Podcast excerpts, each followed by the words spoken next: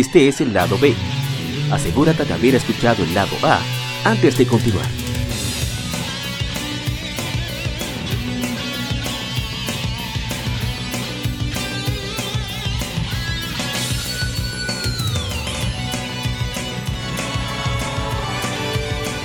Gamefemérides. Juegos y consolas de aniversario son comentados entre hechos y anécdotas.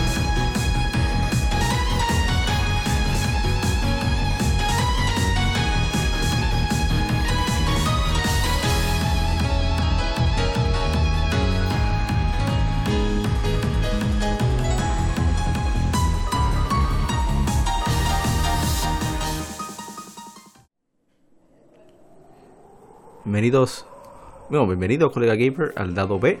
Aquí hablamos sobre lo que sería la nueva temporal, lo clásico, lo que está de aniversario durante estas dos semanas, lo el tema que vayamos a discutir, cual complementa el lado A que es sobre actualidad. Así que espero que disfrutes mucho de esto y arrancamos inmediatamente con las Gamefemérides. El primero de ellos es un título que es querido por algunos, otros no los conocen, yo soy uno de los que se lo perdió para su lanzamiento. Hace 23 años se lanzó en América Mary Evil. Es un juego de aventuras y hack and slash desarrollado por Studio Cambridge de Sony, publicado por Sony para el primer PlayStation. Este juego sucede en el reino medieval de Calomir y se centra en el protagonista charlatán, Sir Daniel Fortesque, Fortesque mientras intenta detener la invasión al reino del antagonista Zarok y al mismo tiempo se redime a sí mismo. El desarrollo inició en 1995 en Millennium Interactive en Cambridge bajo el título tentativo Dead Man Dan. Los visuales fueron fuertemente influenciados por The Nightmare Before Christmas de Tim Burton. Originalmente se concibió como un título arcade de disparos para plataformas como Windows y Sega Saturn, pero la compra por Sony de este estudio evolucionó el juego a título para PlayStation. El juego tuvo buena recepción por los críticos en su lanzamiento, con elogios a sus visuales de Halloween, pero fue criticado por sus controles y su cámara. Fue relanzado en PlayStation Network en 2007, fue seguido de una secuela Medieval 2 en, 2000, en el año 2000 y un remake para PSP en 2005, titulado Medieval Resurrection. Y en PlayStation Experience 2017 anunciaron el remake para PlayStation 4 tenemos comentarios, no tenemos ninguno en Facebook. A ver en Instagram, ¿qué nos dijeron? Dice mi hermano ingeniero Cabral. Juegazo, mi mamá lo acabó. Eso fue increíble. Y The Bixie Lambon 24 puso su símbolo de corazón de que le gusta el juego. Como he dicho, no lo he jugado. Tengo la versión de PlayStation 4 aquí, pero no me he visto la oportunidad. Ahora mismo como dije en el lado A, lamentablemente mi PlayStation 4 está, eh, pues el abanico tiene problemas, así que no, no puedo jugar, no puedo disfrutar del reguero de juegos que tengo pendientes, pero son cajes del oficio, ¿no? Bien, vamos entonces con el siguiente de inmediato.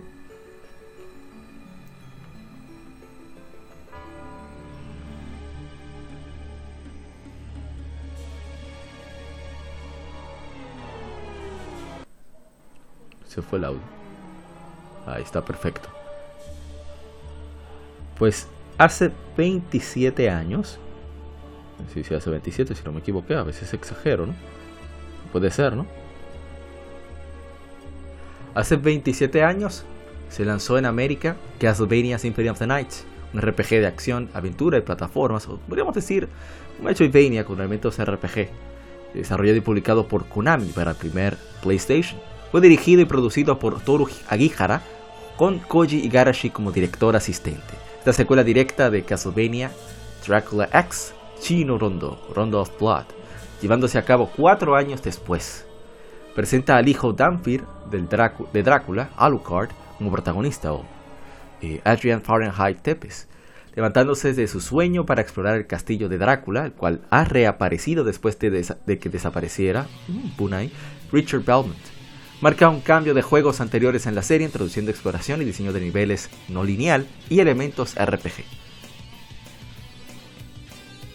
Inicialmente el juego no tuvo éxito, particularmente en Estados Unidos donde fue apenas mercadeado, pero gracias a los elogios de la crítica fue ganando ventas por el boca a boca y se convirtió en éxito. Ha sido relanzado en varias consolas y se considera Sleeper Hit, clásico de culto y uno de los mejores títulos jamás hecho. Bueno, jamás hechos. Symphony of the Night utiliza gameplay de dos dimensiones. El objetivo es explorar el castillo de Drácula para derrotar a Richard Belmont, Richard Belmont, quien clama ser el señor del castillo. Canónicamente, Richard fue el héroe de los eventos sucedidos en Castlevania Round of Blood. El juego eh, no es lineal, pero gran parte del, castillo es inaccesible hasta que se consigan varios objetos, incluyendo transformarse en murciélago, lobo o niebla. Mientras más el jugador explora el castillo, el mapa se actualiza para mostrar el progreso. Mientras que los personajes en Castlevania anteriores usaban un látigo, el jugador puede obtener una gran variedad de armas. El juego incluye inventario y otros elementos RPG. Vamos a ir con los comentarios, tenemos unos cuantos aquí. A ver, los más relevantes, a ponerlos todos en Facebook. Todos los comentarios. Dice Rodrigo eh, Guadarrama, pura perfección. Mi hermano Roger Paniagua dice, sencillamente un excelente juego. Dejemos así de sencillo. Pedro Grullón de los Santos dice, tendré que jugarlo de nuevo por el aniversario. Compraré la versión de teléfono. No sé cómo va a jugar en teléfono, hermano, pero buena suerte. Dice eh, Roy Caraballo, el mejor de todos. Dudo que salga otro Castlevania como ese. Tiene toda la razón. Eh, Castlevania Symphony of the Nights es único. Dice 50 Gaming en Instagram. ¡Ah, qué juegazo! De Lord Fenrir dice, mi favorito de la saga. Sigo pensando que necesitamos más Castlevania así, pero Konami ni una ni otra. Dice Kevin Paneles que para eso fue Bloodstain. Bloodstain del mismo Igarashi. Dice el coleccionista RD, hermano coleccionista. Este es el este es de los juegos que nunca te cansas de terminarlos. Y es así, es un juego eterno. Dice mi hermano Andrés Carrero 93, juegazo. Y bueno, continuamos entonces con... Ah, verdad, tengo que hablar sobre este juego. He comentado mucho sobre él, pero para mí es el título que definió los 32 bits, en mi opinión. Porque eh, utilizó nueva tecnología para mejorar un gameplay clásico 2D. Afinar un, un género que, que ya había surgido desde el NES, tenía, tenía sus cimientos, se reforzó muchísimo con Super Metroid, pero ya el toque final se lo puso Castlevania Symphony of the. Y es una maravilla, no habrá maestra. Lo jugamos no mucho tiempo, porque no había mucho que hacer. Estaba era al borde del final, no quería terminar. Y porque eh, se supone que iba a jugar la versión de, PlayStation 4. Y como dije, no, no, no es posible jugarla ahora mismo. Así que nos fuimos a la versión de versión de, PlayStation 1, que saliera en la, PlayStation Store a través de la PlayStation TV, del PlayStation TV. Y eso fue lo que jugamos. Música magistral, visuales que, Dios mío, todavía se ven genial. Gameplay sólido, personaje carismático. Eh, ese juego lo tiene absolutamente todo. Y quien no lo haya jugado, por favor, dese ese privilegio. Jugar Castlevania Symphony of the Night es simplemente un privilegio disfrutarlo. Bien, pasemos entonces. Tenemos un stream ahí de media hora, como dije. Si quieren pasar por allí, pueden, si no lo conocen o quieren rememorar más o menos como ese juego, puedes, puedes ver el gameplay ahí en, uh, nuestro canal de YouTube. Vámonos con otro que quizás no es tan famoso tampoco. Hace 16 años se lanzó en América Pokémon XD Gale of Darkness. En japonés se conoce Pokémon XD Ah, pero no, no tengo la pronunciación. Ah, Akai no qué. Ah, no importa. Weird Wind of Darkness Dark Lugia japonés. Es un RPG perteneciente a la tercera generación y la secuela de Pokémon Colosseum, desarrollado por Genius Sonority, publicado por Nintendo, para Nintendo GameCube.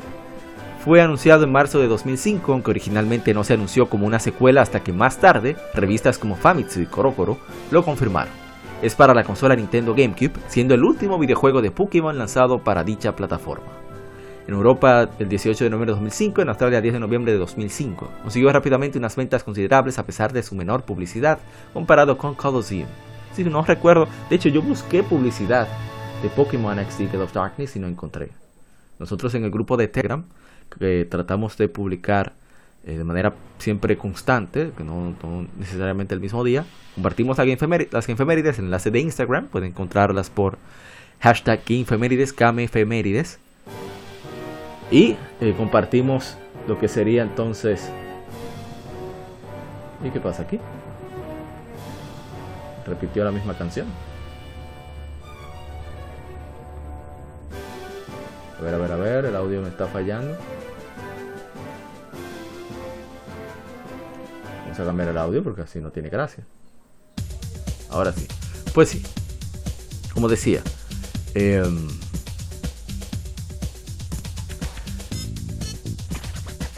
hasta me fue la idea. el punto es que Pokémon XT y of Darkness. Eh, ah, que no en el grupo de, Telegram compartimos publicidad, o sea, la publicidad impresa de las revistas de estar disponible y el anuncio de televisión estadounidense generalmente o latinoamericano de aparecer. Y es muy chévere, ¿verdad? Yo lo disfruto mucho. Eh, de Pokémon XT que, que, se nota, porque no encontré ningún tipo de publicidad. Y que este juego eh, no lo tenía en tan alta estima en el pasado. O sea, para mí era muy genérico. Era porque estaba en esa fase. Ustedes saben, un adolescente siempre está, siempre que todo, nada es perfecto, nada está bien, no nos gusta mucho, bla, bla, bla. Pero lo importante es que con el tiempo el juego se ha reposicionado, por lo menos dentro de mi top, donde merece. Es un juego sólido, con un buen trabajo técnico, apreciable, sobre todo después de lo que ha pasado con, a partir de la sexta generación. He comenzado a revalorizar mucho Pokémon X Eagle of Darkness. Y, bueno, yo los recomiendo muchísimo. Ya a ver si hay... Algo, ah, dice Ramses, Ramses Fuster en Facebook. Recuerdo que le di fin y pude conseguir toda la Pokédex completa con ayuda de un cable Link y Game Boy Advance SP de los mejores juegos de Pokémon para su época. Después de ahí sacaron puros juegos eh, no muy agradables, digamos. A ver qué tenemos en Instagram. Los amigos de Instagram. A ver, a ver, a ver. Aquí tenemos la publicación. Y dice Andrés Carrero 93, excelente juego de GameCube. Tiene toda la razón, es un muy buen juego de GameCube. Eh, de hecho, disfruté mucho dando vueltas en cuando hicimos el stream hace un tiempo. Y bueno, también su buen aniversario, cuando vamos a ir a profundidad, Super Smash Bros. 4, la versión de 3DS, en 7 años. Bien, vamos entonces con, también estuvo aniversario, 26 años, Super Mario World 2, Yoshi's Island. Y aquí vamos con el siguiente, que lamentablemente no le pudimos hacer stream, un momento, hay algo que extraño aquí. Déjenme ver algo. Creo que hay un... Definitivamente ese se perdió. No sé por qué, muy extraño que me pase eso. Pero sí, no estaba. Ahora sí. Solucionado.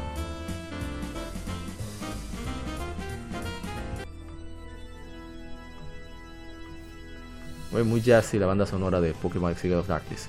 Hace 16 años se lanzó en América Castlevania Dawn of Sorrow.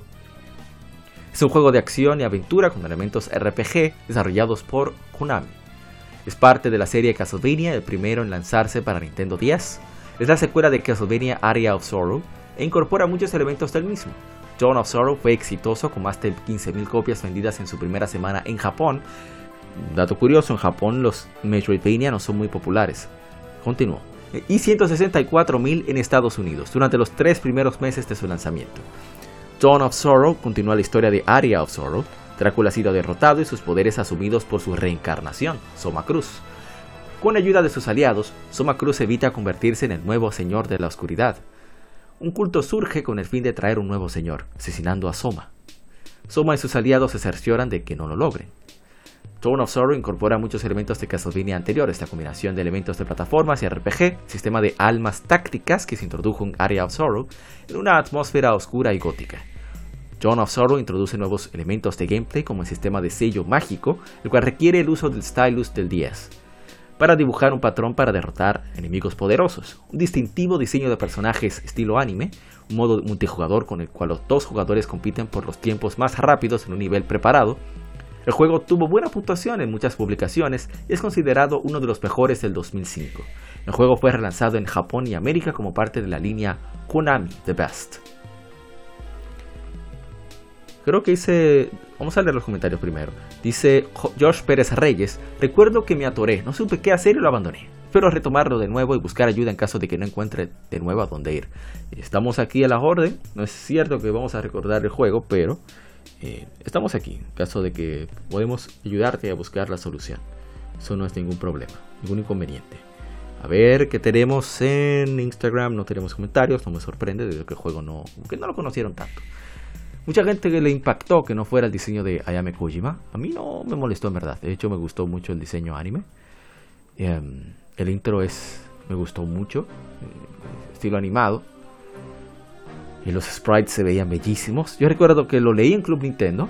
Eh, creo que hice esa anécdota en, en, la cuenta de Instagram apa guion abajo underscore zaroso, un Z.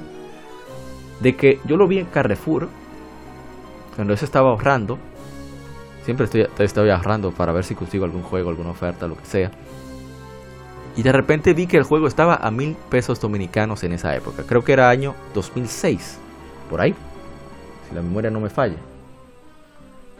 Resulta que veo el juego y yo no lo puedo creer porque es raro que un juego en este país, en una tienda departamental, sobre todo una franquicia tan importante como Carrefour, estuviera a en esa época mil pesos. Ahora mil pesos prácticamente nada, son menos de 20 dólares. En esa época los juegos difícilmente bajaran de precio. Pues al final lo que hice fue, vi, lo vi. Yo estaba solo ahí viendo el juego, ya, era casi adulto.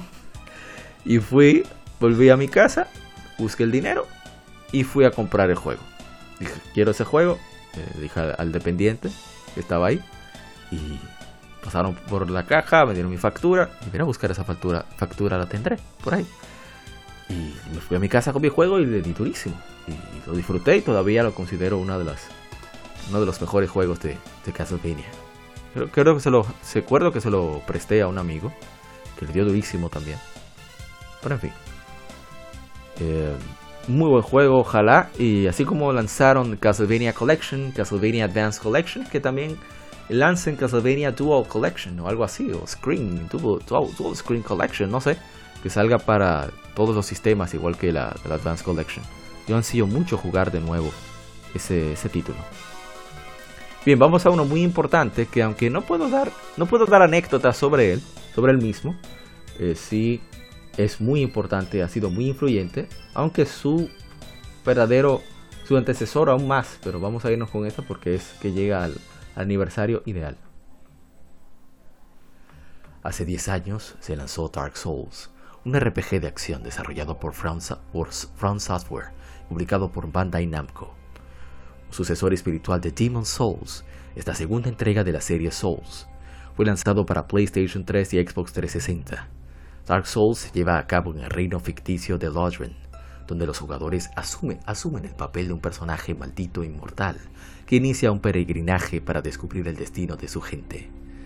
Dark Souls fue aclamado por la crítica en su lanzamiento y es considerado uno de los mejores juegos jamás creados, con los críticos elogiando la profundidad de su combate, diseño de niveles intrincado e historia del mundo. Sin embargo, la dificultad del juego tuvo recepción mixta, con algunos elogiando por el reto que provee, otros criticándole por ser innecesariamente inclemente. La versión original de Windows no fue tan bien recibida por los numerosos problemas técnicos. En agosto de 2012, una versión de Dark Souls para Microsoft Windows, Dark Souls Prepare to Die Edition, fue lanzada. Presenta contenido adicional no visto en PlayStation 3 y 360.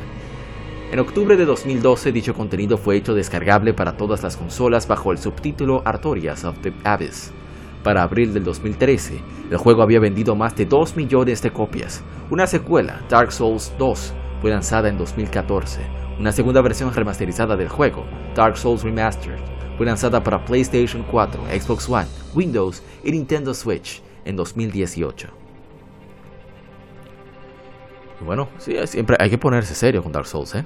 Dark Souls es un juego serio, juego inclemente, juego que no perdona errores. De eso se trata, de aprender de los errores de manera fatal, pero bueno, la gente disfruta mucho ese sufrimiento. El audio de Dark Souls es impresionante y, toda la, ambientación tan lúgubre, tan, tan tan particular, tan gótico, pero también tan, tan de, Kentaro Miura, ¿no? Paz descanse Kentaro Miura. Y te a ver los comentarios. Yo no tengo anécdotas que dar. Sí tengo comentarios que hacer debido a que se trata de un décimo aniversario. Pero yo no soy fan de los Souls. Ah, mira, no hay comentarios. Qué raro. Saludo a mi hermano Chidori. En modo 7 podcast debido a que él tiene un, podcast sobre la serie Souls, que se llama Elden Cast, si no me equivoco. El mundo con Dark Souls, lo importante fue que ahí comenzó la gente a darse cuenta de que un juego desafiante no quiere decir que un juego sea malo. No la gente, sino mucha gente. Aunque también sacó a relucir la...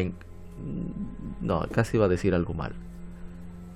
Vamos a decir lo poco dedicada, lo, pocos, de, lo poco dedicados que son los miembros de la prensa de videojuegos. Una gran parte, no todos. Hay mucha gente seria que, de verdad aman los videojuegos y que le meten el tiempo necesario.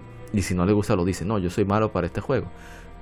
Pero ahora comenzó a surgir, debido por el auge de las redes sociales, que para que vean lo que es la diferencia de las épocas y de las herramientas tecnológicas.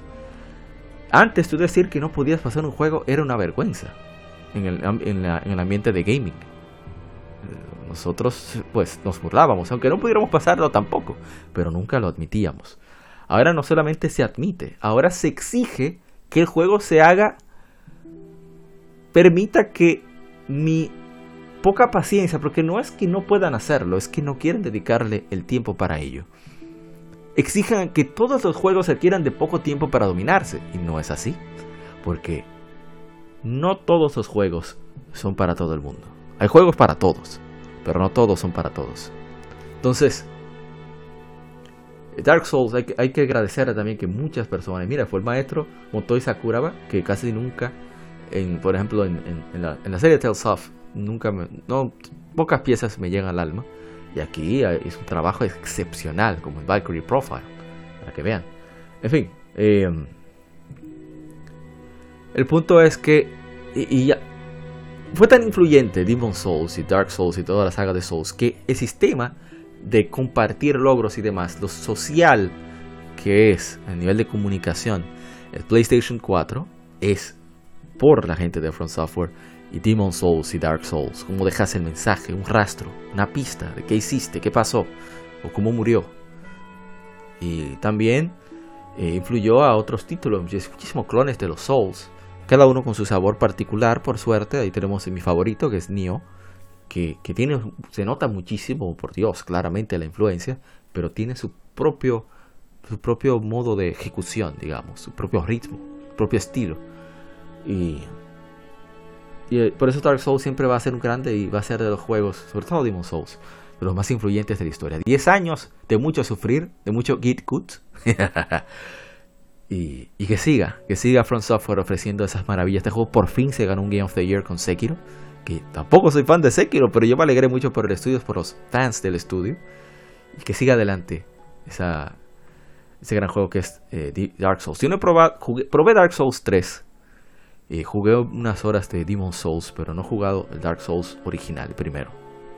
Y creo que hay que probarlo, por lo menos, para porque uno no sabe. Eh, hay cosas que, en el caso del gaming, hay muchos elementos que hasta que uno no los prueba, probando es que se sabe, como decía la famosa marca de, hamburguesas, de, comida rápida. Y bueno, ya hasta, aquí Dark Souls. Vamos a pasar entonces al, al siguiente título Ah, mira, ahí tenemos el gameplay de Trails of Cold Steel que hicimos en YouTube. También tuvo aniversario 29 años de Final Fantasy Mystic Quest, que fue como una especie de introducción a los RPG, para, todo para los occidentales. 11 años de Castlevania Lords of Shadow, hecho en España, la madre patria. Y ahí tenemos Demon Souls, que son 12 años de Demon Souls, que casi no sale, ¿eh? o sea, salió mucho antes en Japón, creo que unos dos años antes. Pero aquí tardó más debido a que hubo inseguridades de parte de Sony por lanzarlo, lanzarlo en Occidente. Sin embargo, Atlus, como siempre, se envalentonó y decidió sacar el juego y le fue bastante bien. tenemos ahora el siguiente título, que sí vamos a abarcar un poco. No lo he jugado tampoco, pero creo que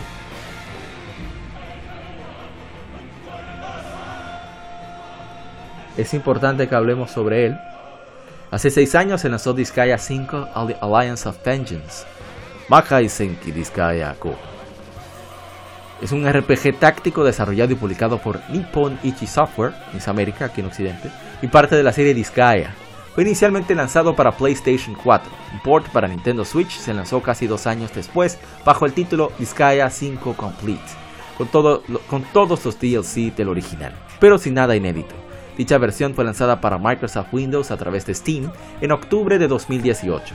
veo que tiene canto la canción del inicio, así que hay que bajarlo. A ver, ahí está mejor. Eh, octubre de 2018, pero sin compatibilidad de red. La historia central del juego se enfoca en la idea de venganza y toma un tono más oscuro con una, dirección más seria, comparado con los anteriores títulos de la serie. El emperador demonio, Tark, devasta varios inframundos después de llegar al poder, con la asistencia de un ejército de más de un millón de soldados conocidos como los Perdidos. Después de esto, los señores de los inframundos, bajo el mando de Tark, intentan alzarse y tomar venganza. Yo mismo me confundí con la traducción ahí. Eh, no puedo hablar de la quinta entrega, que la verdad es que es muy diferente los personajes como se ven comparado, comparados a, los anteriores. Pero el gameplay me imagino que debe ser igual de sólido, muy divertido, simple. O sea, a primera vista es muy fácil de iniciarse, pero para dominarlo, pues es eh, bastante exigente. Y creo que vale la pena que, que se pruebe por lo menos. ¿eh? Tanto el 5, el 6 que salió aquí en Occidente para Nintendo Switch Lamentablemente en la versión original, bueno, la main, la main platform, la plataforma principal, pues, la versión de PlayStation 4 se quedó solo en Asia. No sé si, hay versión para el resto de Asia que tenga subtítulos en inglés, pero la de Nintendo Switch tiene sus, sus problemitas técnicos. También es un aniversario. A ver si hay comentarios, que lo dudo. No veo nada en Facebook. A ver en Instagram. No veo nada en Instagram.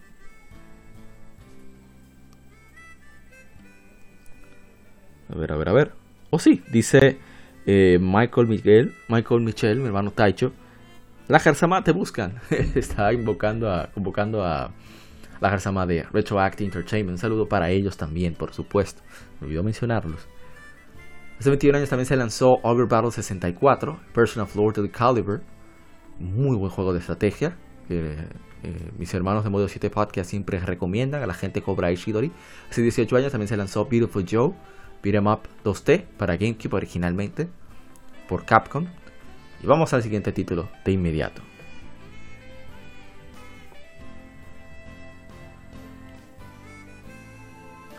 A ver, a ver, a ver. Muy buena la música de Disgaea 5, ¿eh? Me ha encantado. hay que ver si está en Spotify. Bajarlo un poco.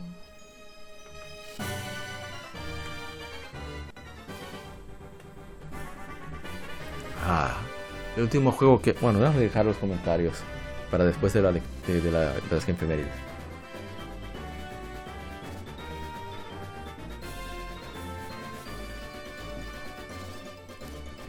Bien. Hace nueve años se lanzó en América Pokémon Black Version 2 y Pokémon White Version 2. Son RPGs desarrollados por Game Freak y distribuidos por The Pokémon Company y Nintendo para Nintendo 10. Son las últimas versiones de la quinta generación. Son secuelas de Pokémon Black y Pokémon White, respectivamente. Están mejorados si se juegan en Nintendo DSi y Nintendo 3DS. Ambos juegos fueron revelados en Pokémon Smash por Junichi Masuda y subsecuentemente la web de Pokémon japonesa internacional el 26 de febrero de 2012. Los juegos presentaron dos nuevas formas de Kyurem que sirven como mascotas de los juegos, Black Kyurem para Black 2 y White Kyurem para White 2.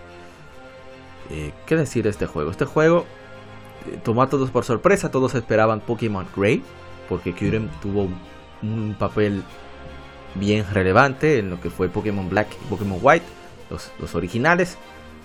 Y bueno, antes de eso déjame leer los comentarios.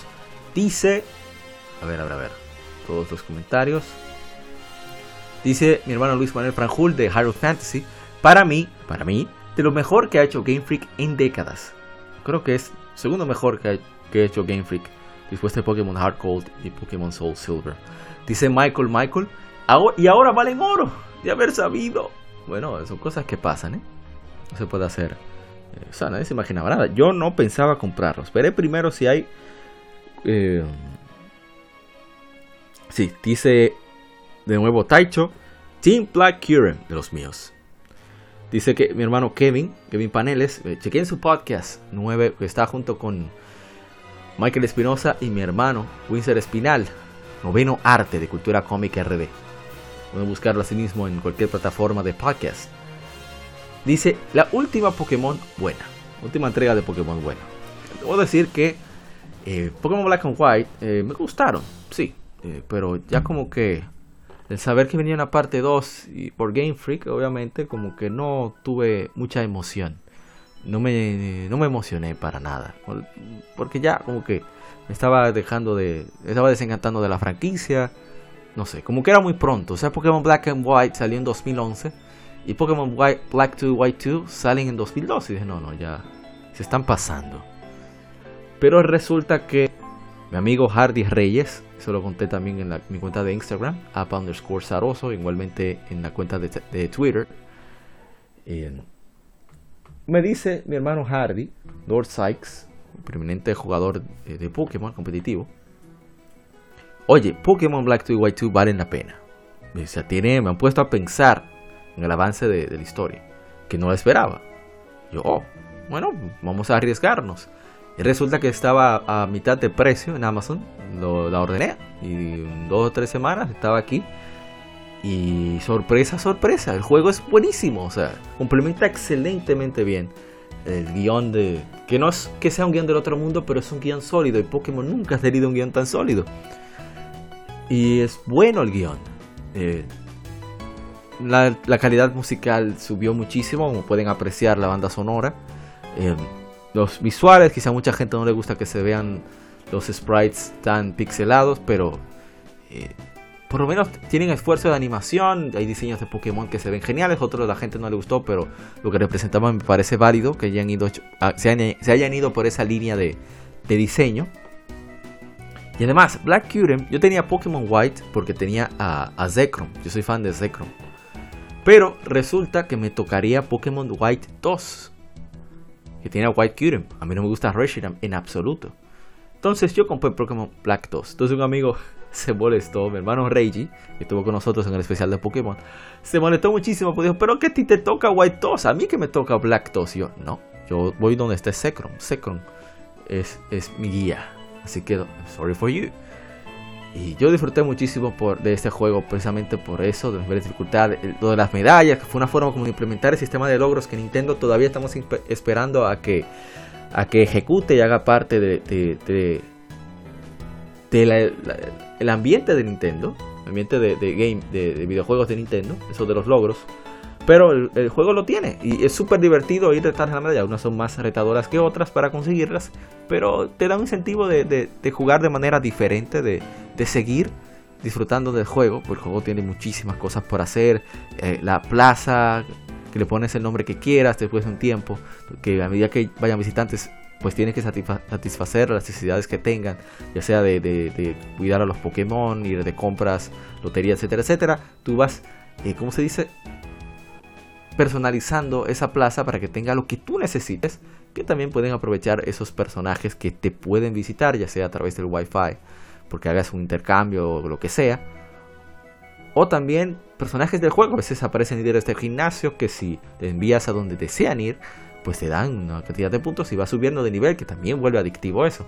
no solo eso, tiene para mí uno de los mejores sistemas de manejo en cuanto a los niveles y los F4 points que tiene, ha tenido un juego de Pokémon.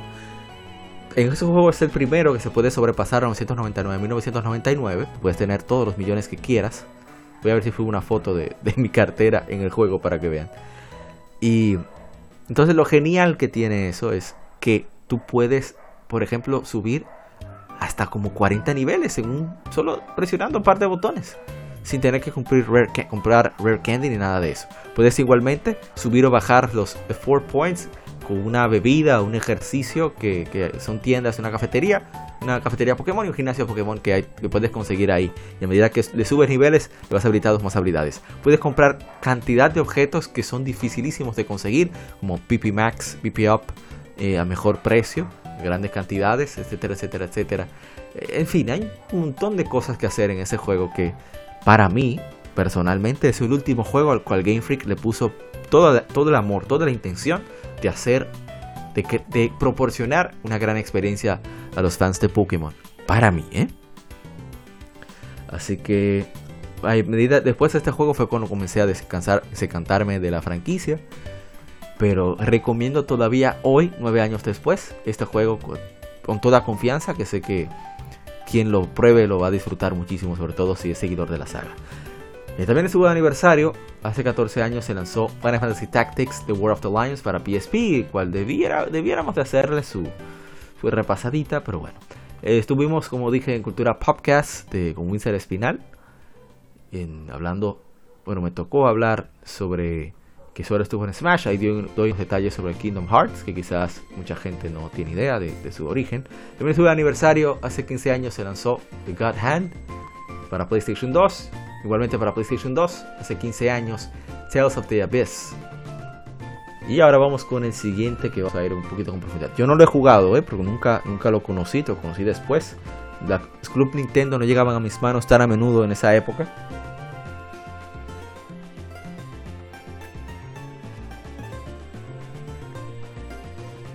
Bien, aquí vamos.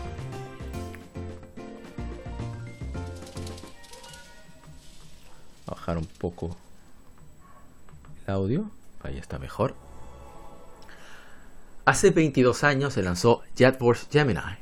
O Gemini, Gemini, no sé cómo se pronunciará. Es un juego de disparos en tercera persona, desarrollado y publicado por Rare para Nintendo 64 originalmente. ¿eh?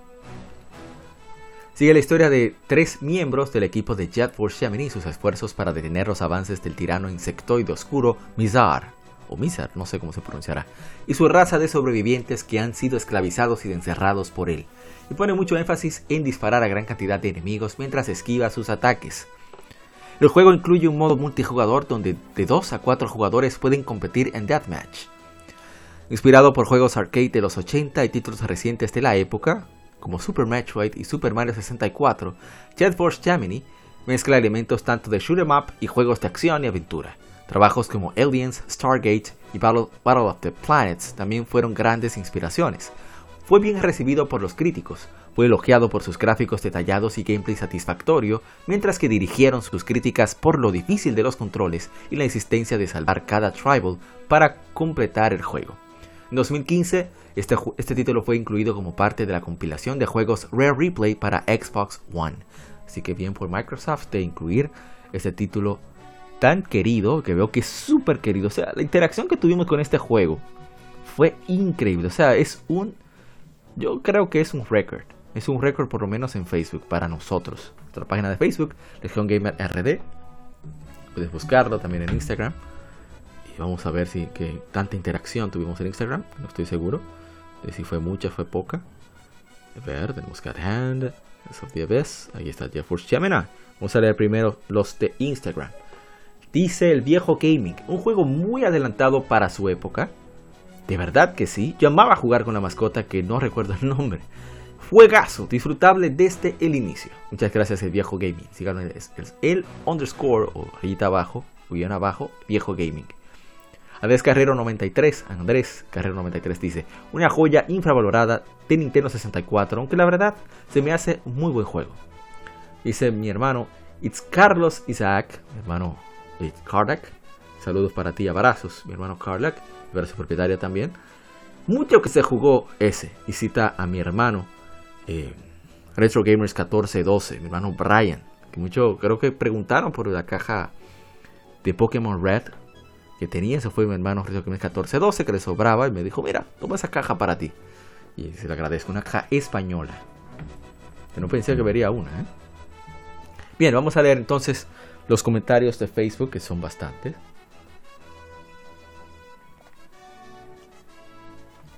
Dice Pablo Naop de Mega Mixtape. Escuche Mega Mixtape, por favor. No se pierdan de ese podcast que analiza a profundidad los temas musicales de los mejores juegos. Dice, de lo mejor de la consola. Dice Arthur Parker, magnífico. Y sobre todo la batalla final. Ricardo Torres dice, por este juego esperé con muchas ganas en Dinosaur Planet. Rare sin duda sí la discutía con sus títulos. Dice Adán Gómez Ortiz, Star Fox Adventures es la hostia. Palos O'Malley subió una imagen de su juego ¿eh?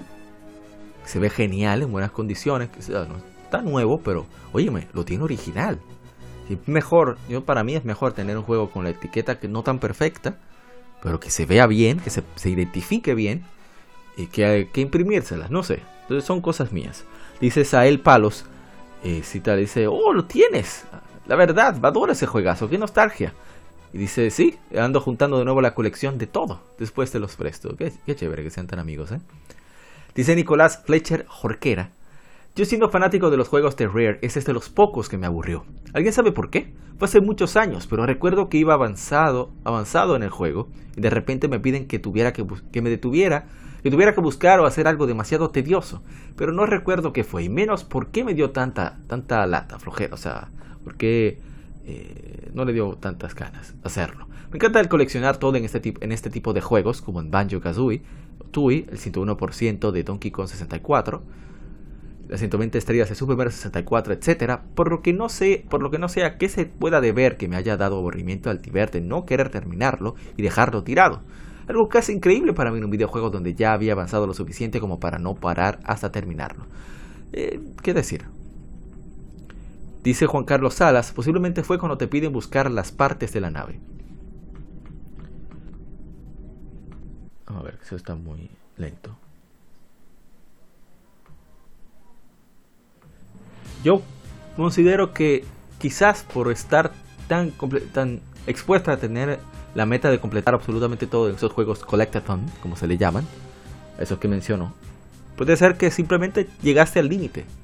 Llegaste al límite de, de tolerancia a esas imposiciones que a veces te ponen en los juegos que, que no es necesario completarlos para disfrutarlos para disfrutar de los títulos. O sea, yo juego Super Mario 64, soy malísimo. Y yo no consigo las, 60 las 120 estrellas para terminarlo. O sea, yo consigo las que considere necesarias. Hasta que me aburra. Porque nadie está chequeando.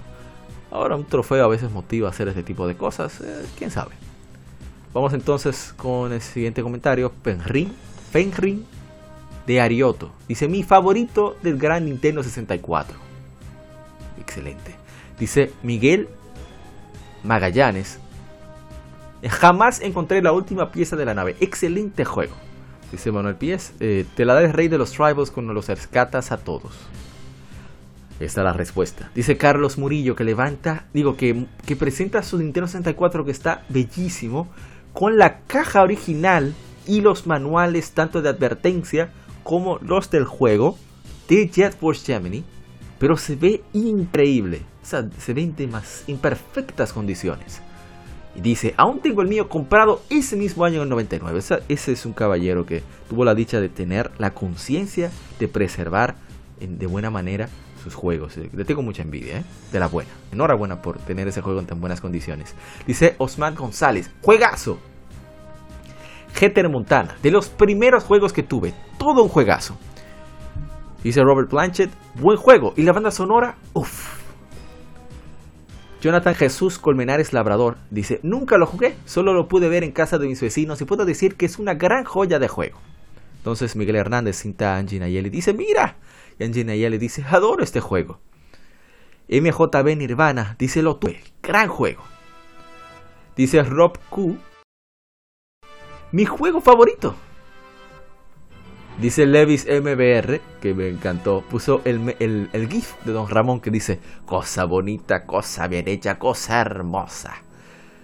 Y Nepomuceno Nabucodonosor, Nabucodonosor, ahora sí. Nepomuceno Nabucodonosor dice, recuerdo salir del trabajo a mis 16 añitos y rentar una hora de Nintendo 64 y pedir este juego junto a Ocarina of Time. ¡Qué buenos tiempos! Ah, eso me dio hasta poco de cosita. Dice David Betancourt, o David Betancourt, tremendo juego. Dice Osman González, me causa suspiro. Y el Emanuel PS, qué magnífico juego. Me recuerda a mi infancia. reúne, reúne todas las cualidades de un gran juego. Y hasta ahí terminamos los, comentarios. La verdad que me emocioné. Yo no he jugado Just for Gemini en ningún momento. Espero algún día pues, probar aunque sea la versión de, de Xbox One, de Rare Replay. Y me emociona tanto ver los comentarios, incluso los negativos. Eso quiere decir que fue tiempo después que, que se cansó de juego, pero incluso lo disfrutó Nicolás. Pero de verdad, muchísimas gracias por las manifestaciones de cariño hacia el juego y, la interacción que tuvieron con nosotros. Eh, eso es lo que compensa eh, hacer este podcast, todo este proyecto de, todo este proyecto de las que efemérides, streaming y demás. Muchísimas gracias. Y vamos a un siguiente, que es bastante importante también, menos para mí, ¿eh?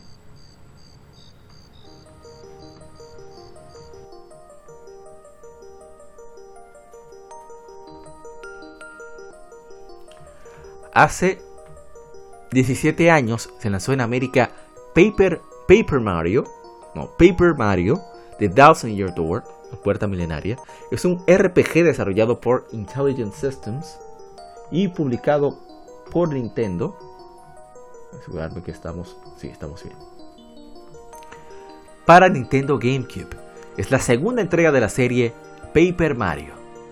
Thousand Year Door toma muchos elementos de gameplay de su predecesor, como el estilo de arte que parece dibujado a mano, un sistema de batalla por turnos con énfasis en acción. La mayor parte del juego, el jugador controla a Mario. ¡A Mario! Aunque Bowser y la princesa So Rich, bueno, Peach, son jugables en ciertos momentos. La trama sigue a Mario en su misión de recuperar las 7 estrellas cristales y rescatar a Peach de los X-Nots. El juego fue bien recibido por la crítica, consiguiendo una puntuación promedio de 88% de Game Rankings. Ya no existe lamentablemente esa página. Los críticos elogiaron la envolvente trama y su gameplay, pero criticaron el no ser un gran avance de su predecesor. El juego obtuvo el premio de RPG de año, del año de Premios Interactive, Achievement Awards de 2005. Y no te a ver si hay comentarios en Instagram para compartir contigo. A ver, a ver, a ver. The Force Gemini. O oh, sí, dice TV Yane en Instagram. Es momento de probarlo. Es decir, hicimos un stream en YouTube y, no estábamos con una meta concreta, simplemente estábamos explorando el juego por si acaso se nos quedó algo por ahí. La versión a, través de, de GameCube, obviamente, a través de Wii. Y es un juego tan genial, tan divertido, tan es un juego que es precioso, como dice eh, en eco de, arquitectura. Ay, voy a decir, Dios mío, de arqueología Nintendo, que por cierto, un episodio muy, muy emotivo que tuvo sobre la despedida del Game Boy, De, ese, modelo clásico eh, vertical del Game Boy Color, Game Boy Pocket, etcétera. Así que chequen el episodio número 33 de, arqueología Nintendo. De ahí es que yo saco muchísima información sobre Nintendo. Así que, que siempre me, me encanta escuchar ese podcast. En fin, el punto es que es un juego bellísimo, es un juego que, que le hacen un remaster, simplemente extiende la imagen, la calidad de la imagen, le hacen upscale, como dicen, y ya, no hay que bromar mucho, puede salir perfectamente para Nintendo Switch y se verá genial. Y aprovecha el GameCube, o sea, el juego se ve muy suave, se ve muy colorido, muy bien, los visuales son la gente habla de Wind Waker, ¿eh? La gente habla de The Legend of Zelda de Wind Waker. Pero este juego envejeció, pero de maravilla. Y si no lo has probado, o sea, es un juego con un gameplay sólido, un gameplay muy dinámico, divertido, a pesar de que sí puede llegar a ser lo mismo que Paper Mario, pero incorpora muchísimas mejoras en la calidad de vida. Para eso son las secuelas, para pulir lo que ya estaba bien y eh, arreglar lo que no funcionaba y el juego tiene más save points para que tenga tantos problemas moviéndote por diferentes lugares, mejores puntos de, warp, o sea, para tú moverte en diferentes mundos de manera más sencilla también. Eh, que si camina el juego va más, rápido, en fin, todo mejoró en este juego. Así que si tienes la oportunidad de, jugarlo, no lo dudes, pruébalo, que sé que te va a encantar por cierto, eh, ojalá, repito, a ver que echarle un poquito de piquete a Nintendo, a ver si, si le está la gana de sacarnos este juego, lanzarnos Paper Mario de Thousand Year Door, Paper Mario Collection, ¿por qué no? Paper Mario Collection, Paper Mario, Paper Mario Thousand Year Door y, Paper y Super Paper Mario de, Wii, todos para, para, Nintendo Switch, ¿por qué no? ¿Eh? Ya lo hicieron con los Mario 3D, ¿por qué no con los tres primeros Paper Mario? Por eso soy yo, ¿verdad? Fastidiando. También hace 16, años, Phoenix Wright Ace Attorney Ten Saiban para Nintendo DS salió en América. Eh, a ver, a ver, a ver, a ver. Mira, 5 años después. Bueno, 4 años después de la versión de. Bueno, de Game Boy Advance en Japón. También tuvo el aniversario hace 11 años. Se lanzó Lufia Curse of the Sinistrals, un remake un RPG de acción desarrollado por Neverland Square Enix para Nintendo DS. Muy buen juego, bueno, no es extraordinario, pero es muy muy bueno.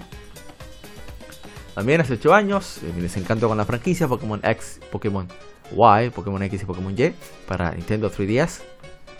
Y vamos con el siguiente título que yo no lo jugué, pero creo que era importante citarlo.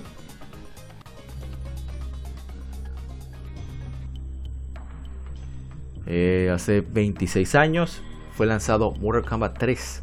Es un juego de peleas desarrollado por Midway, Atari, lanzado originalmente para arcades. Estamos conmemorando el nacimiento para consolas. La tercera entrega de Mortal Kombat y secuela de Mortal Kombat 2. Como en los anteriores, tienes un elenco de personajes de los cuales eligen los jugadores para guiarlos a través de una serie de combates contra otros oponentes. El juego evita la historia del torneo, de sus predecesores, mientras varios guerreros en lugar de luchar contra Shao Kahn, quien fue resucitado por su compañera Sindel, inicia una invasión de Earthrealm.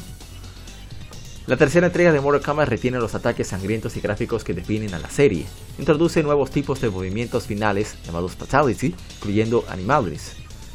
Otros elementos nuevos fueron los combos, secuencias predefinidas usadas para ejecutar una serie de ataques consecutivos, un botón de correr fue añadido, permitiendo a los jugadores desplazarse rápidamente hacia el oponente, así como códigos de combate, Combat Codes, con K, un contenido desbloqueable usando varios símbolos que pueden, pueden introducirse antes de los encuentros de, los, de dos jugadores para activar ciertos efectos. Mortal Kombat 3 fue un éxito comercial y recibió reviews positivas, pero tuvo quejas en no tener personajes populares de juego, juegos anteriores, sobre todo al ser la única entrega principal en no tener a la mascota de la franquicia Scorpion. Scorpion. Dos actualizaciones, Ultimate Mortal Kombat 3 en 1995 y la exclusiva de consolas y PC Mortal Kombat Trilogy 1996, la cual restaura los personajes omitidos por el original, aparte de nuevas opciones.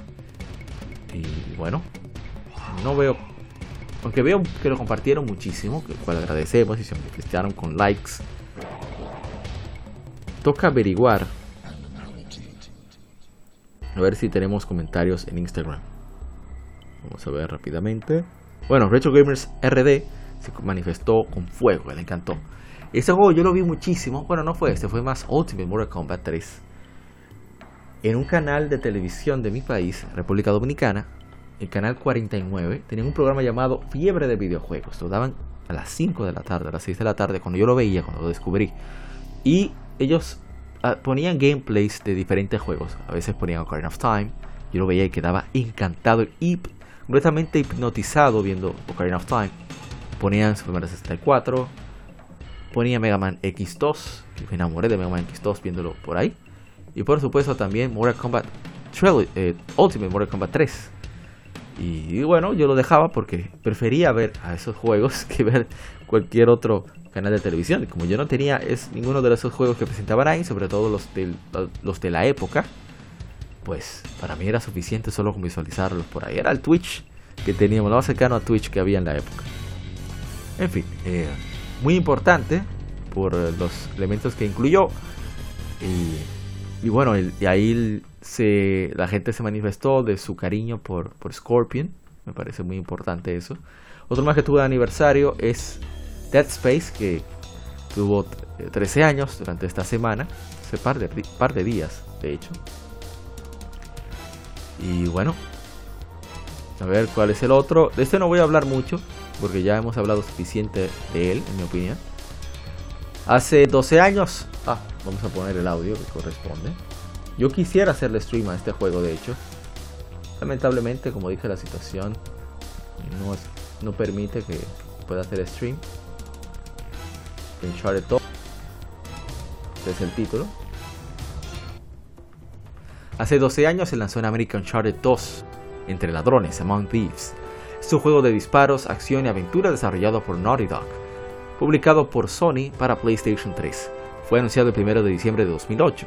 Es el segundo juego de la serie Uncharted, siguiendo Uncharted Drake's Fortune.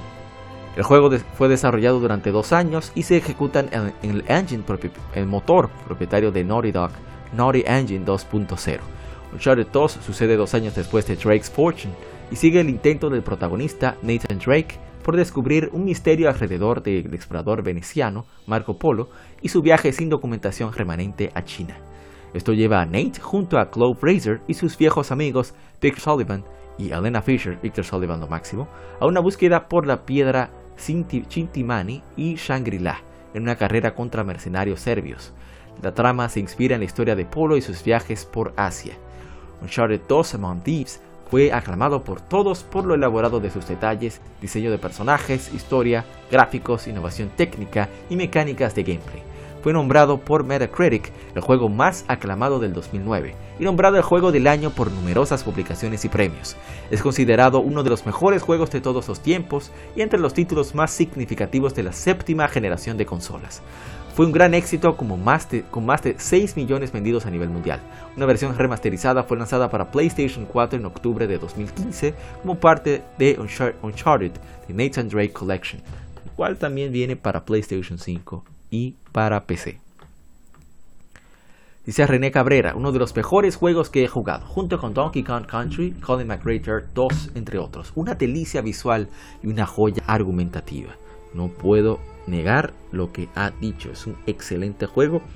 De hecho, yo debo confesar que yo estaba muy, muy por el, Xbox 360, por Ninja Gaiden 2, Star Ocean, The Last Hope y. ¿Qué otro más? Había un par de juegos más que ahora no recuerdo.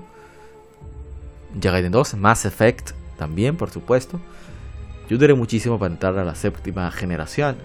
Y afortunadamente, pues eh, vi Uncharted 2 cara a cara, tete a tete. Lo probé y dije, no, no, no, no. Eh, y luego me enteré que estaba Ninja Gaiden 2, que estaba eh, Star Ocean y todo eso. Y dije, no, no. Pero yo, yo prefiero un PlayStation 3. Si voy a tener juegos exclusivos así. Vamos a leer entonces los comentarios en, Instagram. Todavía es uno de mis juegos favoritos, ¿eh? Es muy demasiado divertido. Sullivan, Victor, Sully es lo máximo. Mi hermano Climb Sky, que nos hizo el carrusel de Pokémon y de Okami, nos dice, lo mejor de lo mejor.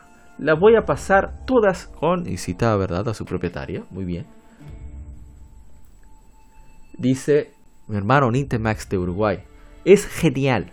Justo empecé el primero nuevamente después de tantos años. Mi idea de es rejugarlos todos. Muy recomendable las versiones remasterizadas para PlayStation 4. Completamente de acuerdo. ¿eh? Es tiene muchos retoques, ¿eh? así que se ve muy bien. Ahí tenemos stream, creo que del año pasado, de Uncharted 2. Lo jugamos hace un tiempito. Yo espero que estén en YouTube. Voy a, revisar ahora mismo, antes de yo, como decimos en mi país, estar hablando caballá o caballadas. Bueno, debe ser caballá. Formal no se escucha bien. Vamos a ver, vamos a ver. Y buscamos. Uncharted 2 en nuestro canal de YouTube.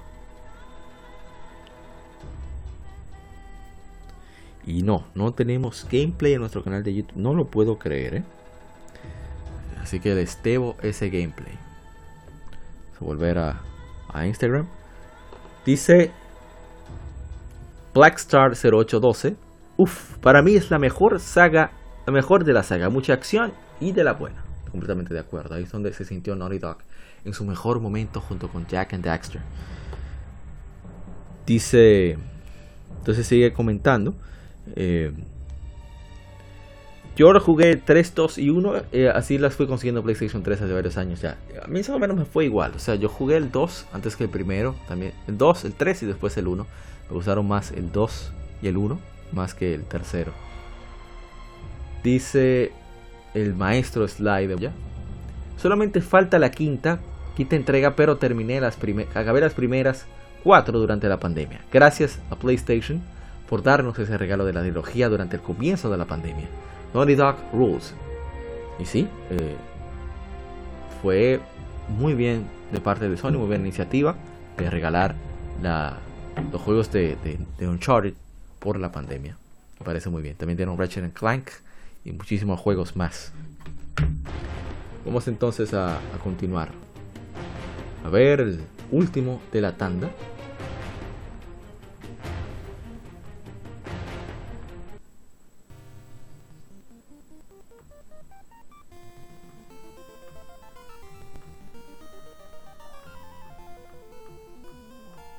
Virtud de aniversario, 29 eh, años Sega CD, aquí en América. Eh, pero de lo que vamos a hablar es un título muy querido, muy especial para mí.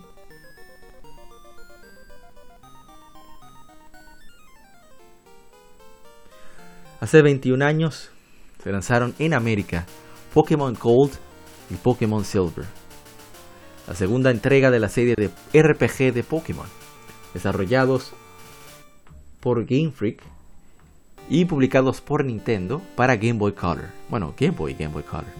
Pokémon Crystal, una edición especial, fue lanzada un año después, es en 2001. En 2010 llegan a América los remakes Pokémon Heart Gold y Pokémon Soul Silver. Los juegos introducen 100 nuevas especies y siguen el progreso del protagonista en su misión por dominar las batallas Pokémon. Los juegos son independientes uno del otro, pero es necesario intercambiar entre ellos y sus predecesores compatibles con el fin de completar el Pokédex. O la Pokédex, no sé cómo será el género de ese aparato.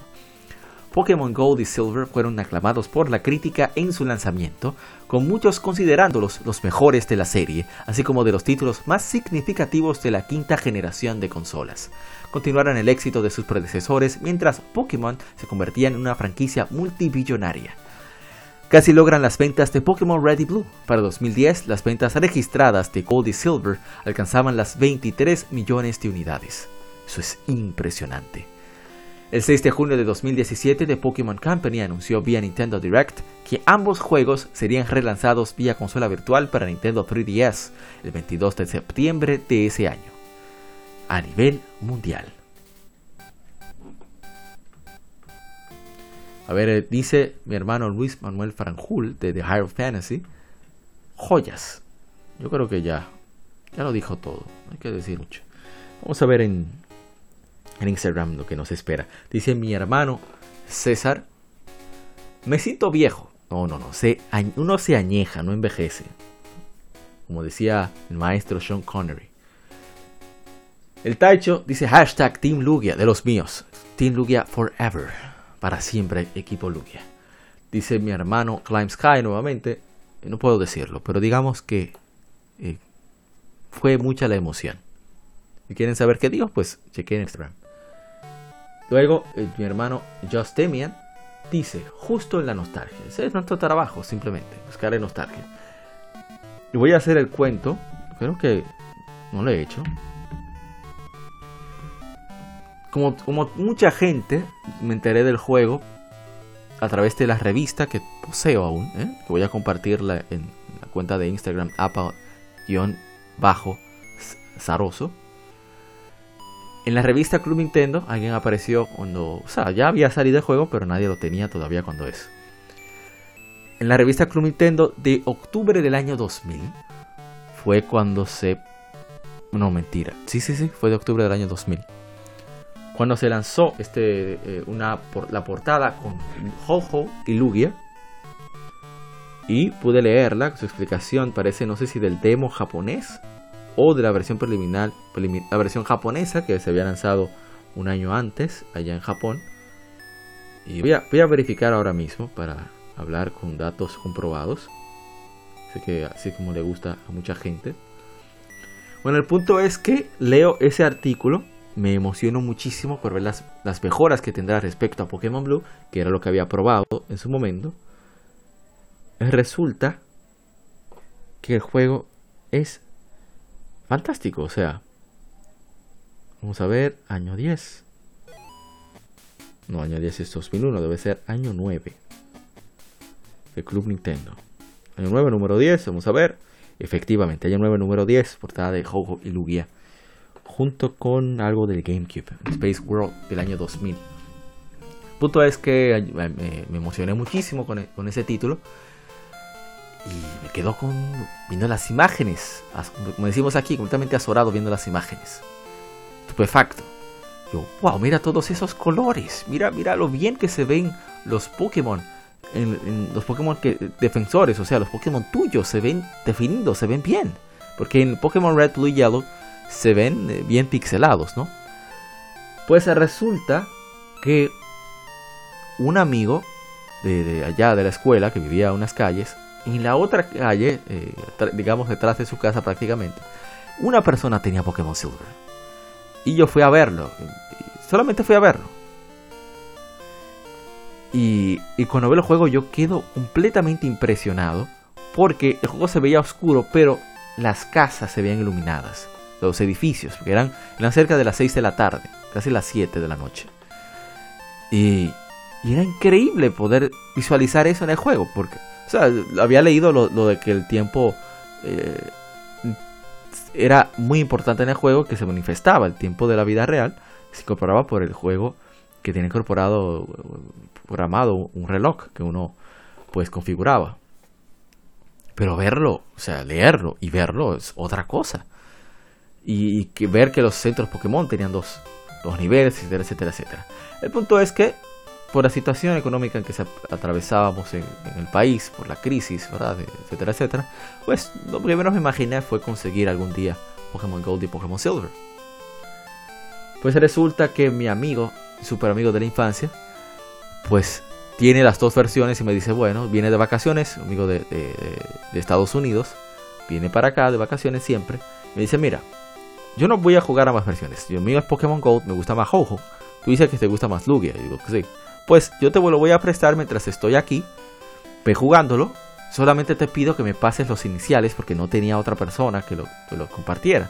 Yo tenía el cable link en esa época. Bueno, todavía tengo el mismo cable link. Voy a compartir también la imagen. Entonces yo le paso los Pokémon y yo comienzo a jugar. Ya voy por el, creo que por el segundo, por Azalea, segundo gimnasio. Gimnasio de, de, de insecto. De repente yo jugando mi Silver, voy a Ferretería Americana. Nunca he visto juegos en la caja en esa época. Estamos hablando de. Sí, era poco común. O sea, el juego no lo había visto en su caja. Y cuando voy a, a lo que era ferretería americana, los que vivan en Santo Domingo, donde está zona de Galería 360 hoy en día, por ahí, ahí estaba ferretería americana. En la, en la esquina, más a la izquierda.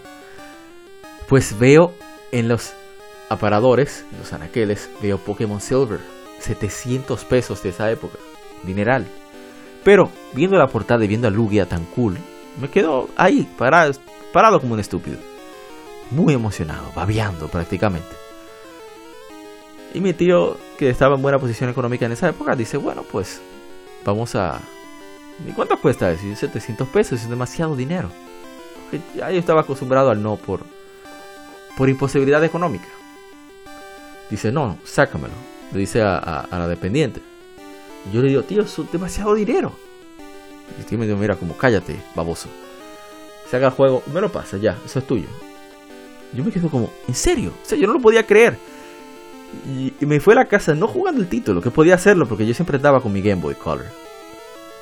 Era que aprovechando la luz, ¿han visto ese famoso GIF de, uno aprovechando el, las luces de, los, los faros de la calle, de las lámparas, el street light, callejeras. Así era como yo iba, pero leyendo el manual, porque nunca había visto el manual de ese juego. Y yo me lo gocé, o sea, el manual. Y hasta que no terminé de leer el manual, que no comprendía mucho, pero veía las imágenes, eh, iba entendiendo el contexto por las imágenes, etc. Pues yo estaba encantado con esto. Todavía conservo ese manual, ¿eh? lo voy a mostrar también. Y y estaba Lugia, que yo me fascinó Lugia desde que lo vi. Y es mi versión favorita, es mi Pokémon consentido, Lugia. Y todavía tengo un lugar especial para ese juego. Es un juego que sentó unas bases tan importantes que todavía se pueden jugar. O sea, quitando todas las mejoras de, calidad de vida, de Quality of Life QOL, que agregaron las versiones posteriores. O sea, son tantas mecánicas que incorpora que creo que seguirán siendo importantes siempre. Si quieres escuchar más detalles sobre cómo fue el proceso de desarrollo y demás, tenemos un, especial con mi hermano Reiji, que también se incorporó, y Saif bueno, Ancient Helmet ahora, llamado Legion Trainer Podcast, que si te interesa puedes buscarlo en todas las plataformas de podcast. Y, qué decir, si no has jugado Pokémon Gold y Silver, dale una probadita y toma en cuenta el contexto, que es un juego del año 1999 en Japón, año 2000 aquí en América, que es muy importante para quienes los jugamos en su época, que significó muchísimo para nosotros. Mis mejores amigos lo conocí a través de ese juego y por eso le tengo un cariño muy especial. Así que sin más ni menos dejaremos hasta aquí el, las efemérides. Gracias a ti por llegar hasta, hasta este punto en el lado B. Y no te pierdas ahora el tema de la semana, donde tendremos, por supuesto, a mi hermano, el agente Cobra de Modo 7 Podcast, donde hablaremos sobre por qué de, la, la última eh, ¿cómo se diría? La última, el último cambio generacional trascendental la sexta generación de consolas. Creo que, se va a gozar mucho ahí y quizás unas cuantas informaciones que se toman muy en cuenta y lo dejaremos hasta ahí. Así que de nuevo, mil gracias por escucharnos hasta, hasta aquí y seguimos ahora en el tema de la semana. Bye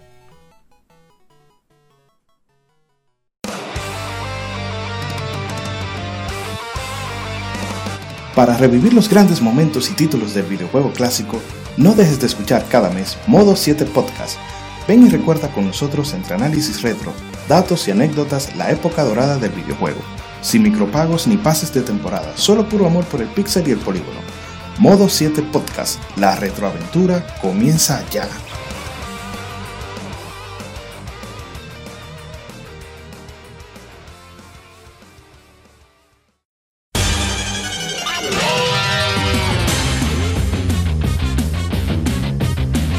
Puedes escuchar Legion Gamer Podcast en iBooks, Spotify, TuneIn, iTunes, Google Podcast y demás plataformas de podcast de su preferencia, buscando Legion Gamer Podcast. Recuerda seguirnos en las redes sociales como arroba Legion Gamer RD. Visita nuestra página de Facebook para que seas parte de nuestros streams de las Game donde recordamos y jugamos algunos juegos de su aniversario.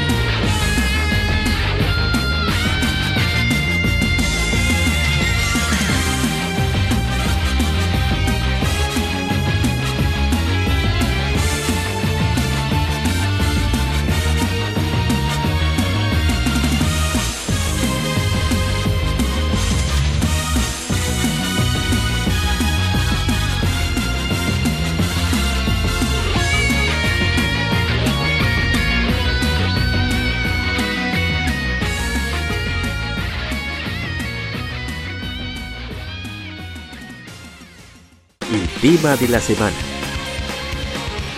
Un tópico o cuestión particular es debatido por la Legión.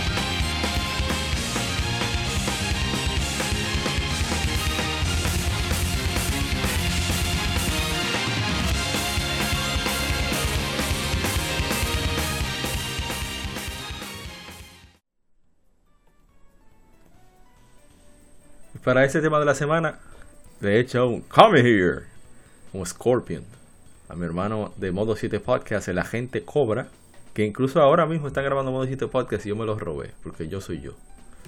¿Cómo está, agente Cobra? bien, bien, bien. Muy, muy buenas noches a todos. Gracias a ti, Jehová, que estamos aquí. Y qué bueno, qué bueno. Sí, en este momento, pues mi querido compañero Ishidori, junto con Zoomcat, y nuestros queridos otros compañeros de Modo 7 están en su grabación, pero estoy aquí, estoy aquí responsablemente. Yo a terror, claro, me jaló a Mauri, fue realmente, me dijo, ven acá, ven, que tú... sí, así, pero sí, estamos aquí. Muchísimas gracias por seguir escuchando Legion Gamer. Este es uno de los podcasts que siempre eh, estamos a la vanguardia y queremos siempre hacerle darle las últimas informaciones. Y además de eso, gracias por el apoyo siempre. Así que vamos a seguir trabajando. Así que yo en Metro 90 seguiremos aquí, en mi casa natal, a pesar de que hay otros proyectos, pero en mi casa natal, ¿eh? Así que vamos allá. Vamos allá, como decimos en buen dominicano, ¿eh? a, darles caña en España. Y, bueno, entonces que vaya, vaya aprovechando que estamos, en octubre, Realmente deberíamos haber hecho esto en septiembre, porque es cuando salió eh, la queridísima Sega Dreamcast. Bueno, el queridísimo Sega Dreamcast. Aquí, aquí las consolas de videojuegos son masculinas todas.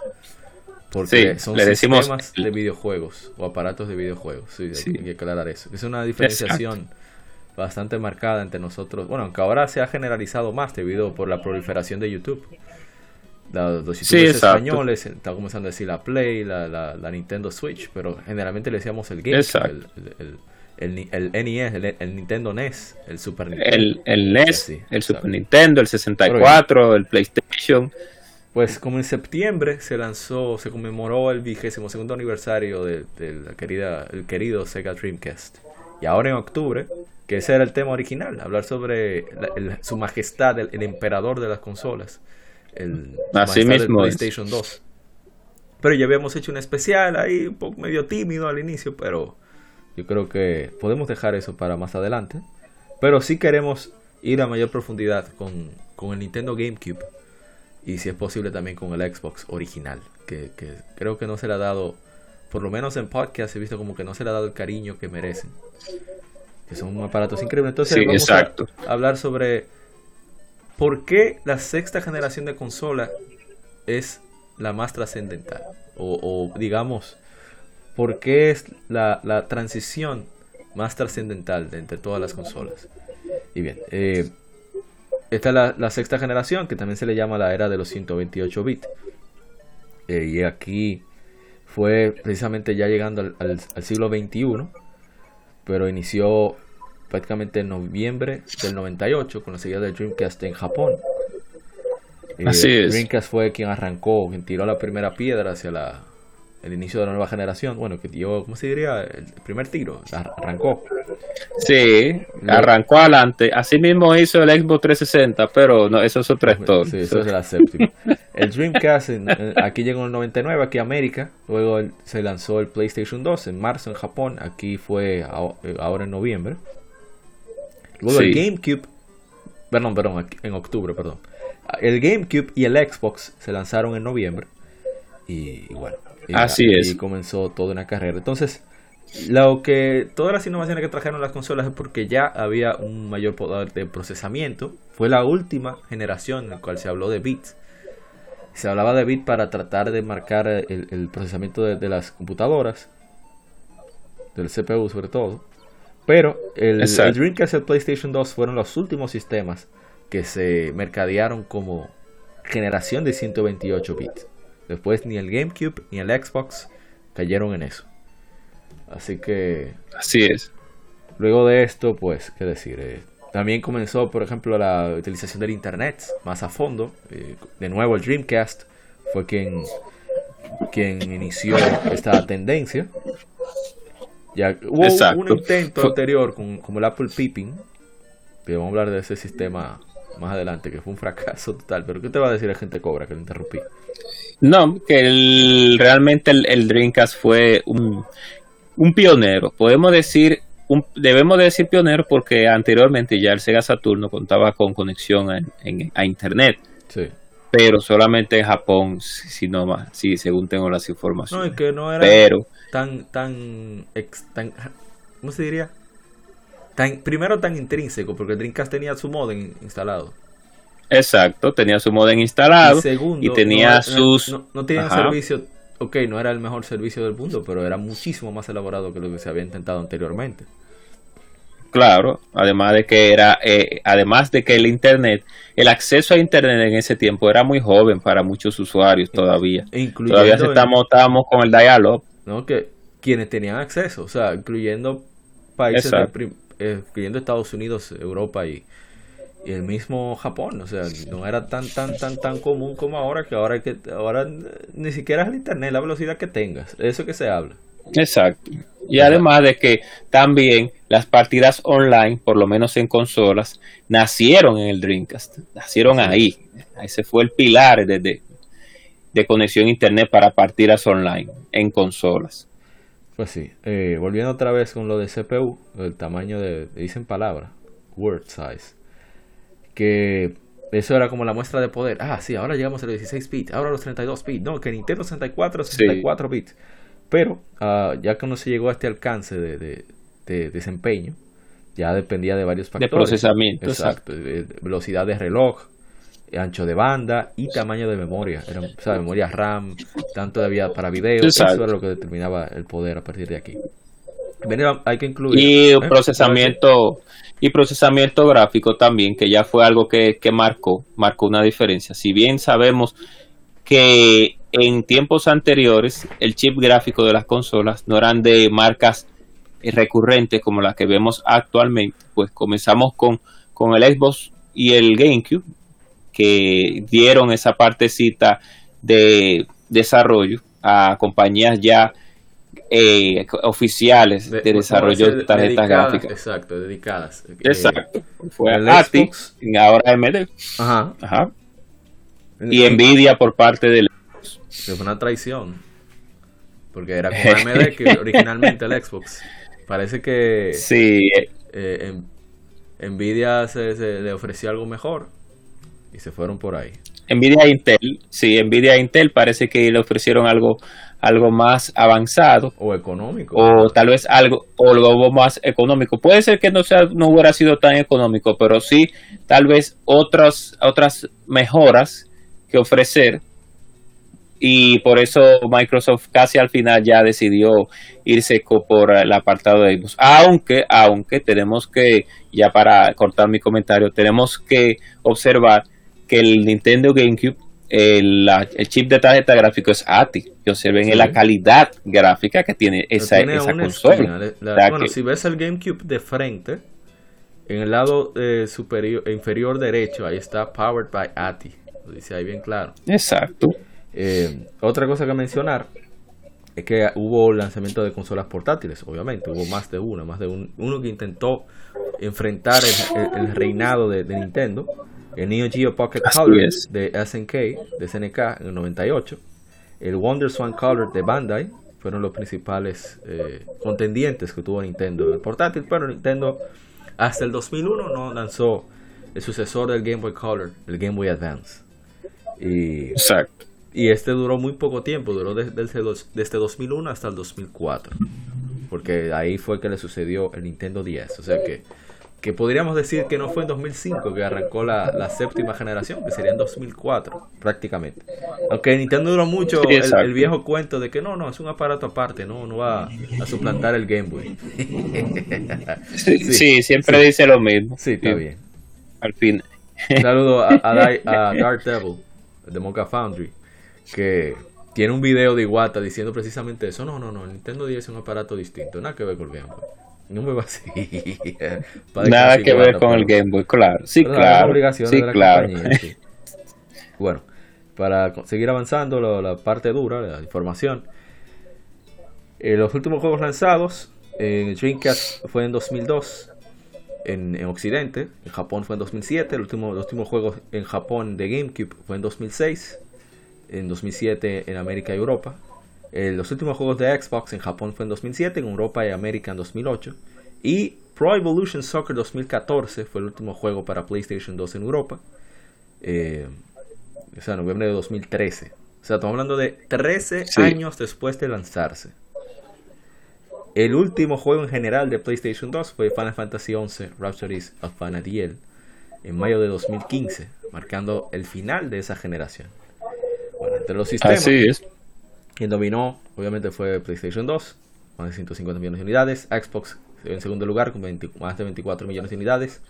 Y GameCube, 22 millones de unidades. Eso cada uno, el Xbox hasta 2006, el GameCube hasta 2010. Y eh, lo de PlayStation 2, creo que fue hasta 2013. Entonces, la sexta generación fue sucedida en, en, ¿cómo se dice? en sistemas caseros por Xbox 360, como decíamos ahorita, en 2005. Y todavía se hacía GameCubes cuando se lanzó el Wii a finales de 2006. Así es. ya 2008 fue que cesó la producción de, del GameCube. Y el PlayStation 2 continuó unas ventas fuertes a finales de 2010. Estaba escuchando varios podcasts para, para tener más información. Y, y en Knockback de Colin Moriarty, de, la serie de, de Sacred Symbols y demás, dice algo muy interesante y es que el PlayStation 2 tuvo la ventaja de que al ser ya la generación saliente, tener una producción tan amplia, tuvo al final de su vida unos precios mucho más accesibles, por lo tanto tuvo un renacimiento prácticamente en en mercados más pequeños, mercados de países en desarrollo, como dirían los, los políticamente correctos. En tercer mundo, como decimos nosotros, que es la realidad que vivimos en él. Países del tercer mundo. Entonces, sí, hay gente que, que, no, que dice que está mal. Señor, somos del tercer mundo nos da tres pintos. Somos tercer mundo y punto. En fin, Exacto, el punto es que en, estos países en nuestros países tuvo un, un resurgimiento, porque ahí era que la gente podía de verdad acceder al PlayStation 2, conocer el PlayStation 3 precisamente. Eh, fue tanto así que en 2000, creo que fue 2010, no 2010, creo 2009 por ahí. Eh, Netflix estuvo disponible para PlayStation 2. Sacaron un DVD para Netflix en PlayStation 2. Solamente en Brasil. Solamente en Brasil. en Brasil siempre le sacan, le exprimen las consolas, algunas consolas ah, que, quieren mucho. Con todos esos costos de importación, de tarifa de importación, se trae ahí en Brasil. Que el, PlayStation, no sé si era el 3 o el 4, 1400 dólares. Imagínate tú. Uf. Continuamos, continuamos. Entonces, eh, en 2008, eh, un dato curioso. En 2008, el PlayStation 2 o sea, ya había salido, tenía 3 años el Xbox 360, tenía 2 años el PlayStation 3 y el Wii. El PlayStation 2 vendió más que el PlayStation 3 y el Xbox 360 en Estados Unidos. Ya, tú sabes. sí que ya tú sabes. Bueno. Ya tú sabes por lo que va el asunto. Bien, vamos a hablar un poco del Dreamcast, a abundar un poquito. Eh, la consola, lo sabemos, fue un fracaso comercial, no llegó a 10 millones de unidades vendidas. Pero, pero, pero, la consola arrancó, pero arrancó Oye, yo creo que pocas consolas tienen el catálogo de salida, de lanzamiento que tuvo el Dreamcast. todos los juegos. Sí, uno de los mejores catálogos. Por, lo menos en Uno de los mejores catálogos. Claro. Sonic uno, Adventure. Uno, de los mejores. Soul Calibur. Son Adventure, Soul Calibur. El de Barata Y venía también. Digo, desbaratado. Sí. Y hizo que, la gente tuviera fe al inicio, porque con lo que pasó con los sistemas anteriores, Sega Saturn, 32X, Genesis Nova, Sega CD, etcétera, y, le fue bien, o sea, relativamente hablando, le fue no le fue tan mal. Claro, llegó el sí, porque Sega, Siga, siga, siga. No, porque Sega, lo primero que Sega hizo fue que lo que no hizo con sus otras consolas fue una publicidad muy fuerte. Una publicidad muy fuerte, es lo primero. Y lo segundo, que supo utilizar esa publicidad con el asunto de los bytes para demostrar la superioridad de la consola. Porque realmente nosotros habíamos dado un salto de los 16 a los 32 y con el 64 al 64, aunque ya el 3DO ya era de 64 bytes, si no más recuerdo, pero realmente el Jaguar, sí pero realmente la potencia gráfica que emitían esa consola en ese tiempo era muy era primitiva para la cantidad de poder que supuestamente eh, tenían designada. Aunque el Jaguar al fin y al cabo no era de 64 como tal, era uno de 32 y los 16, pero en fin, eso es otra cosa. Pues pero con el exacto, con el Dreamcast, pues ya el salto real gráfico fue inminente. Entonces ya comenzaban a verse títulos con una calidad muy superior a los contrincantes. Comenzando con, algo, mucho que quizás ahora se, se, vea muy básico y sin, sin ninguna importancia, pero el Dreamcast fue la primera consola yo no voy a decir de la historia, pero vamos a decir de la primera consola, no vaya a ser que después aparezca uno en los comentarios. Bueno, lo voy a decir para que aparezca uno en los comentarios diciendo que no, que fue tal sistema que nadie oh. compró, pero que ese es. Sí. Es la primera consola que, a nadie le interesa. que tuvo la resolución completa. Quizá mucha gente no lo sabe, pero tanto el PlayStation 1 como el Nintendo 64 o el Sega Saturn eran 240p. Eran 320 por 240 la resolución. Mientras que el Dreamcast tenía los full 480i. Y si tenías el cable VGA, 480p. Y cuidado si con 140p. En algunos casos. Ah, no, era el Xbox. Exacto. El Xbox, sí, sí. Pero también el, el Dreamcast tenía antes, habían, habían también juegos Bueno, había en el 64 con el expansion pack que subían la resolución, pero no es igual, no era, no era, no era lo mismo, no era lo mismo. y eran pocos, porque solamente fueron pocos juegos utilizaron el expansor de memoria. No, y que tenía su, su consecuencia. Por ejemplo, cuando tú si usabas el modo de alta resolución, digamos en Turok, tú sabes que vas a perder movilidad. Por ejemplo, o sea, la sí, los, iba a perder. Los, los, los, fotogramas por segundo, sí. nuestro querido FPS, se perdían porque no fue bien optimizado el juego. Ahora, en el caso de Rayman, la se puede hacer más de ahí, tampoco se puede culpar mucho exacto. lo que había. No, no se puede, exacto. Ahora, en comparación con otros juegos como la Rayman, la Hot Run Havoc, o no, creo que es Rayman 2 The Great Escape, que salió para sí, sí, sí, de Rayman 2 The Great Escape, es muy diferente ya el, el, el, asunto. Ahí sí se nota de verdad ya que, que Ubisoft trabajó bien en, en, el, en, en el, desarrollo de ese juego con el expansor, porque las pérdidas de fotogramas no son tan altas como en otros juegos, como Perfect Dark también tiene una pérdida grande de, fotogramas. Y Bridgehaven, que lo mencionamos en un, hace un tiempo, sí. en el sí, lo, en, el verso. Ah, también, sí, sí. Ese fue el episodio pasado. Lo mencionamos. número 120. nuestro querido Gary y Natanael también. Por cierto, un saludo especial a Gary que vi el juicio 64. Pero sobre todo a Frank Hill. Dios mío, cuántas risas. Vean eso, señores, por favor. mira, tú que estás escuchando esto. Después que termine este podcast, busca Gary Pirómano en YouTube. Y está, por cierto, está el enlace en la descripción de, de este podcast. Ve y busca el juicio Nintendo 64 para que te mueras de la risa. Tú jugó Mega Man 64. Metroid, jugaste Metroid. ay, ay, ay, qué odio, qué odio. Pues sí, eh, sigamos con el Pero, la realidad. El Dreamcast, pues sí, eh, tuvo problemas desde, el mismo momento en que se anunció el PlayStation 2, ya el Dreamcast tenía problemas.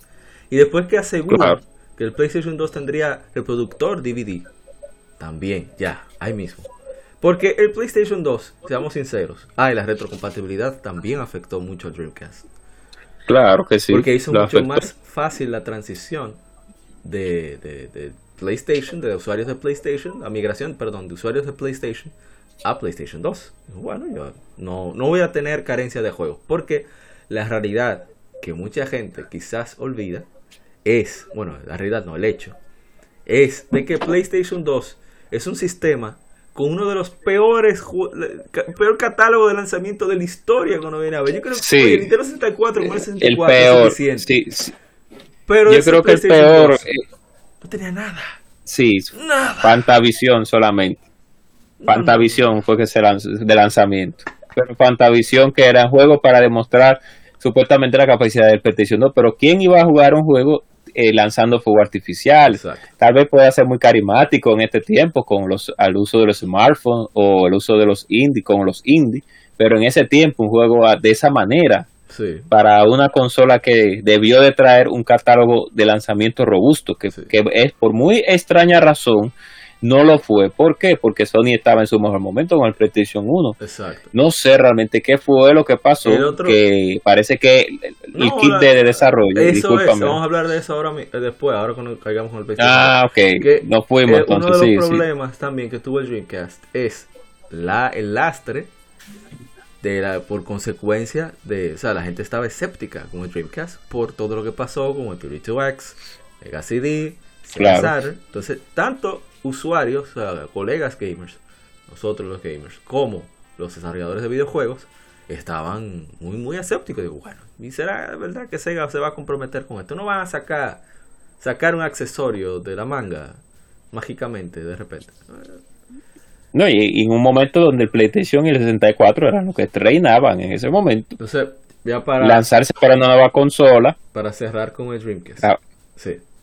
Eh, eh, también la no inclusión del DVD, como dije, el PlayStation 2 aceptó, le afectó muchísimo. Y eso no solamente estamos hablando de como reproductor, sino también por, usar el como medio de almacenamiento. O sea, tú no puedes comparar el GD-ROM, que es un giga aproximadamente, o lo que sea que usen para comprimir, con esos 4.5 giga era. Sí, no hay manera.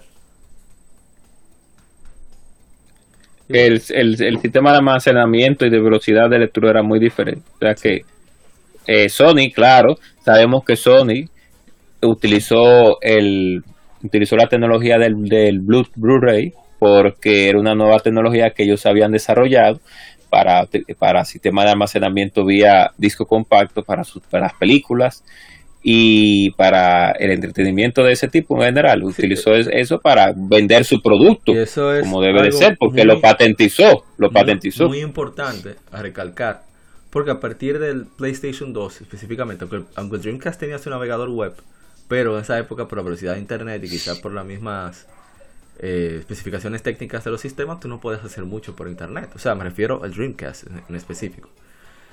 Pero... Sí, en ese tiempo, exacto, eran muy limitadas las páginas que se podían accesar, aunque con el browser, eh, claro está, con el browser, eh, habían unas opciones que eran primitivas, pero que ahora mismo todavía están establecidas. Pero era joven la red, era muy joven para el tiempo del Dreamcast, el, el acceso. Inclusive para acceder a páginas web con, con Java, hubo que lanzar un browser, un 2.0 para acceder a ese tipo de páginas.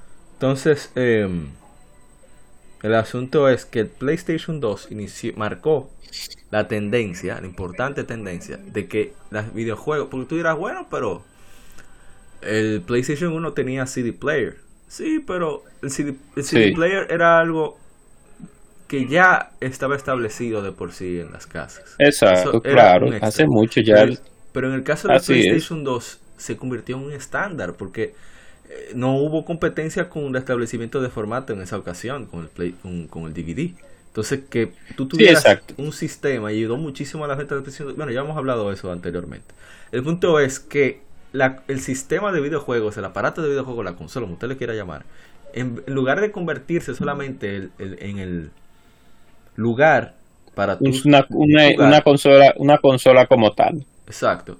De, También- de jugar videojuegos. también se convirtió en un centro general de entretenimiento porque mucha gente con no, o sea, vamos a poner por lo menos un no sé si un octavo o, o un- una séptima parte, pero una parte importante, unos cuantos millones, compraron su PlayStation 2 solamente porque era el DVD más barato y punto. Exacto. Hab- Habían personas que utilizaban el PlayStation 2 para solamente para ver películas, inclusive. Para ver películas, ni siquiera para jugar. Porque también salía más barato comprar la consola que el DVD, que en ese- el Blu-ray, mejor dicho, utilizar porque primero DVD, DVD, porque el DVD el como Blu-ray vino después, acuérdate. Ah, es verdad, sí, sí, sí, sí, sí, sí, tiene razón, tiene razón, espérate, que estoy adelantando. sueño. Y que Blu-ray, discúlpeme, sí, DVD.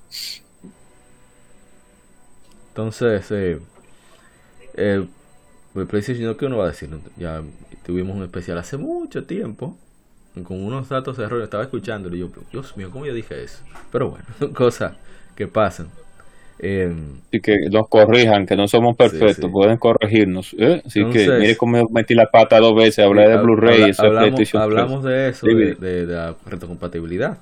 Que no fue la primera consola retrocompatible, pero sí la fue la que mejor lo usó, lo más relevante, porque era prácticamente casi todos los juegos. No hubo que hacer ningún tipo de alteración, era de manera oficial, compatible también con los periféricos. Entonces, eso ayudó muchísimo a esa migración de, de Claro, PlayStation a PlayStation plus. 2. Y adem- un Plus tenía eh, también la emulación de, Play- de PlayStation 1 a, Play- a PlayStation 2 que me le hacía como un, em- un pequeño empañete a los polígonos del, de los juegos de PlayStation 1 se veían Sí. más suaves las las los las jag cómo que se le cómo se le que dice en inglés jaggerings ya los, la- los los las los colmillitos Ah, que se le ven a los a los polígonos, sí, sí, los dientes de cierre, exacto, se le se, los los los como suavizaba, pueden buscarlo por, por YouTube, ese, ese tipo de suavización que tenían muchos juegos que tú lo podías jugar en tu PlayStation 2. Final Fantasy 7 fue uno de ellos, Sí. puedo decir los demás, pero sí, sí, lo utilizaban el sistema de, de suaviz, suaviz, suave, ¿cómo es? ¡Ay, suave, suavizador! Bueno, podemos pasar de inmediato al GameCube. Vamos a acelerar un poco más para luego irnos un poco con las anécdotas. Que el GameCube, que fue tuvo difícil porque tuvo que enfrentar a esa imagen de, de infantil que siempre tuvo Nintendo. Y. Nintendo hizo lo posible por cambiar un poco su imagen. Eh, sa- sacaron juegos más chulos Muy mismos, poco, por ejemplo. pero lo hizo. ellos lanzaron Eternal Darkness, Saturn's Requiem de Silicon Knights, por ejemplo, y cosas así, eh, que eso no se había visto nunca, que Nintendo lanzara juegos mature. Eh, sí. Y tuvo, quizá no fue tan, tan, o sea, no, no le fue mal en el sentido de que vendió menos que el Nintendo 64, pero Nintendo nunca ha vendido consolas para la pérdida. Siempre ha ganado desde, desde su lanzamiento, le ha sacado dinero. Bueno, sí, podemos citar la excepción, el caso del Virtual Boy, que llegó un punto en que simplemente querían sacarlo de, circulación. Le pusieron baratísimo en muchos países, incluyendo México. Bueno, el punto es que algo que sí tuvo bueno el GameCube es que se vio que Nintendo pudo volver a relacionarse con, con licenciatarios que de nuevo volvió a la buena relación con Squaresoft o Square Enix ya para ese tiempo casi. Y, eso fue muy, y fue por otro licenciatario. A y por otro licenciatario. Y Bandai, Bandai Namco también lanzó varios juegos. Bueno, eso es una de las cosas que sucedieron en esta, en esta generación. Y, y bueno, Sega y Bandai apoyaron mucho. Nintendo sacó muchísimos juegos first y second party. O sea, juegos que ellos publicaron que no fueran de ellos y los, juegos propios, hechos por, su, sus estudios internos. Y, tuvo varios juegos third party que uno no pensó que llegarían en, otra. En 64 no hubieran llegado. Por ejemplo, los Need for Speed. Que nunca han estado ahí. Burnout, dos Burnout en GameCube, creo. No estoy completamente seguro. Claro. Cosas así. La saga de. La saga sí. Eh, no, Burnout solamente la 1 y la 2. Solamente. La 2 la 1 y la 2. Y otras sagas que llegaron con, de Ubisoft. Ubisoft apoyó mucho también el Nintendo GameCube. Ubisoft y lógicamente hablamos de Namco, que los apoyó bastante, los apoyó muchísimo. Capcom, lógicamente, se unió a ese apoyo, que se lanzaron varios títulos. Bueno, ustedes saben ya cuáles fueron. Hay uno que no se conoce bastante, dos que no se conocieron tanto como Killer 7 y el de la tipa que va, el de la joven que baila, ¿cómo se llama? Se me olvidó ese juego casi nadie conoce. Eh, PNO3. Sí, Project, sí, exactamente.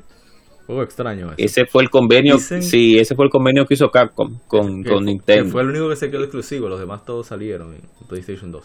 Sí, el, que ganó. Dicen que Killer 7 fue el precursor de Vanquish. Killer 7 no, perdón, Killer 7 no. Product Number 3. Eh, Project, 3. PN03. Ese, no ahorita ese juego vale, vale mi... No, lo, no Sí, para que no se oye como PN. No, se, oye, ah, se oye PN, PN. Pero Dios mío. Esto está borracho hoy. Porque entonces vamos a tener que cambiar la, la clasificación de este podcast. Sí, sí. Entonces. Eh, Le voy a decir como el Xbox, cuando anuncian un juego en... el Xbox que, bueno, hizo un buen trabajo considerando contra, contra quienes se enfrentó eh, a pesar de, todo, del Duke y de tantas cosas extrañas, tuvo a ese, ese ¿cómo le dicen? Ese vende, vende sistemas, ese killer app, esa es la, pronunciación, que fue eh, Halo, que hasta yo jugué Halo, jugué mucho, jugué Halo, debo decir. A pesar de que no se, no se hace dash, no sé cómo se puede jugar eso ahora. Sin, sin bueno, sí, Es que, sí, exacto. Pero Tuvo Halo y Claro, y tuvo esa amalgama que lo voy a decir más tarde también. Esa amalgama de títulos que no salieron en las otras consolas. Eran ports de PC, la gran mayoría. Por, la, por la, infraestructura del sistema, por ejemplo, el Xbox tuvo mucho apoyo de licenciatarios occidentales. Eh, el Xbox Live fue el primer servicio online de, para consolas de videojuegos. Muchos le llaman la primera red social online fue salió en 2002 y por ahí el tú primer, hablabas. El primer buen servicio, claro.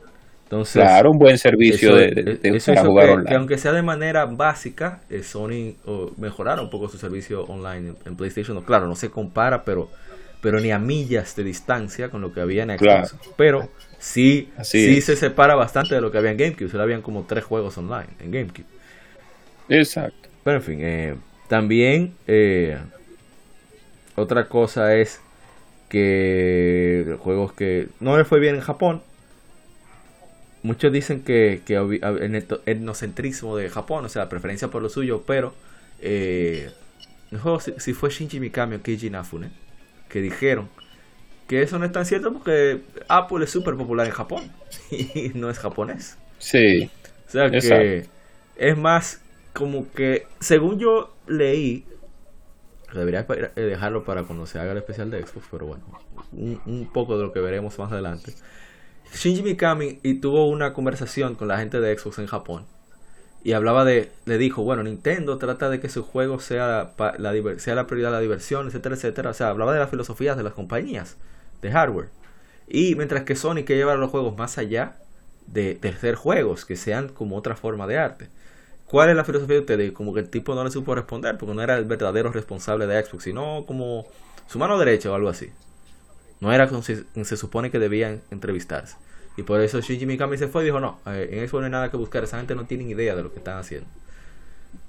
cual por supuesto es mentira, pero lo vimos con los juegos que llegaron a salir y, los mismos japoneses que llegaron a hacer eh, buenos, buen, buena química, digamos, con Xbox, pues hicieron unos juegos. Sí, y, así es, hay un juego muy bueno. Hay varios juegos buenos japoneses que se quedaron de aquel lado del, del mundo por ese tipo de, de, problema de localización y de que el público japonés no quiso, no que nos quiso, sino que era, era un público diferente, el público de Xbox realmente. Exactamente. Pero bueno, vamos entonces a pasar rápidamente sobre características de, en generales de la generación. Eh, como dijimos, lo de los bits que se dejó de usar. Em, también muy importante la estructura de, la Xbox, que era parecida a un Celeron. Tenía menos caché, pero era muy equivalente a, la PC. Pero eso hizo que fuera muy más simple. mucho más simple el porteo de juegos de PC a Xbox. De hecho, la idea del nacimiento del Xbox fue precisamente esa. Hacer una consola cuyo kit de desarrollo fuera mucho más simple para los desarrolladores, sobre todo occidentales, que hacían juegos para PC. Pero también que, que fuera una consola potente. Que sea lo más cercana a PC posible. que, tuvieron la visión, tuvieron una, la visión fue tan tal que, que al final del día la razón la tuvieron, el, tú la tuvieron ellos en ese aspecto, porque ya las consolas actuales son prácticamente eh, utilizan componentes, no, no utilizan, son computadores, son, son APUs, por así decirlo, literalmente, son APUs bueno, tanto así hechos consolas. Eh, tenemos el servicio online, uno, del Xbox. Tenemos el, el hecho de que usan discos duros. Sí, por ejemplo. Unidad, eh, exacto, disco de, unidad de, de, de estado sólido. Ajá.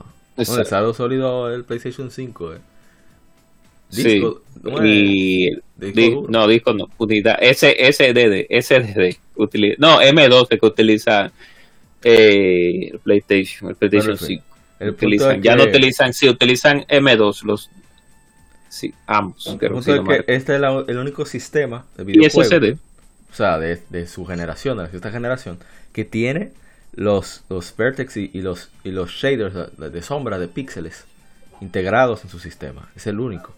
Entonces el GameCube. Eh, sí, porque viene de la, viene de la arquitectura de, de, del DirectX, que ahí fue, de ahí el nombre. De, eh, la X de Xbox es por esa micro, por esa arquitectura del DirectX que, tiene. X86, la, y es lo que están, utilizó el mismo PlayStation 4 y, el Xbox One. Exactamente. X86. Bueno, el GameCube tuvo su, su, su CPU IBM Gecko, PowerPC 85 MHz con su flipper, que era, era comparable con el Radeon de ATI. Tenía 43 megas de, memoria no unificada, diferentes funciones, y era compatible con WP Logic 2. El PlayStation 2 con su Emotion Engine tenía sus vectores. Ah, pero no hablamos del Dreamcast. Del Dreamcast. Bueno, hablamos del Dreamcast más adelante. El, el, Emotion Engine, de, el, 128 bit, eh, tenía un core de 64 bits, un FPU de 32 bits y eh, un híbrido CPU basado en R5900 de MIPS.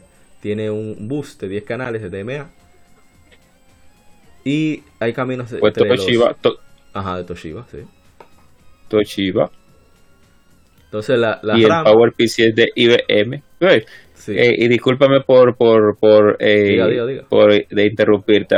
El PowerPC era de IBM, o sea, ese era el procesador que utilizaba el Nintendo GameCube. Ahí es donde voy. O sea, observen la, la, las arquitecturas del GameCube y del Xbox que eran ya prácticamente, pues, eh, Apus.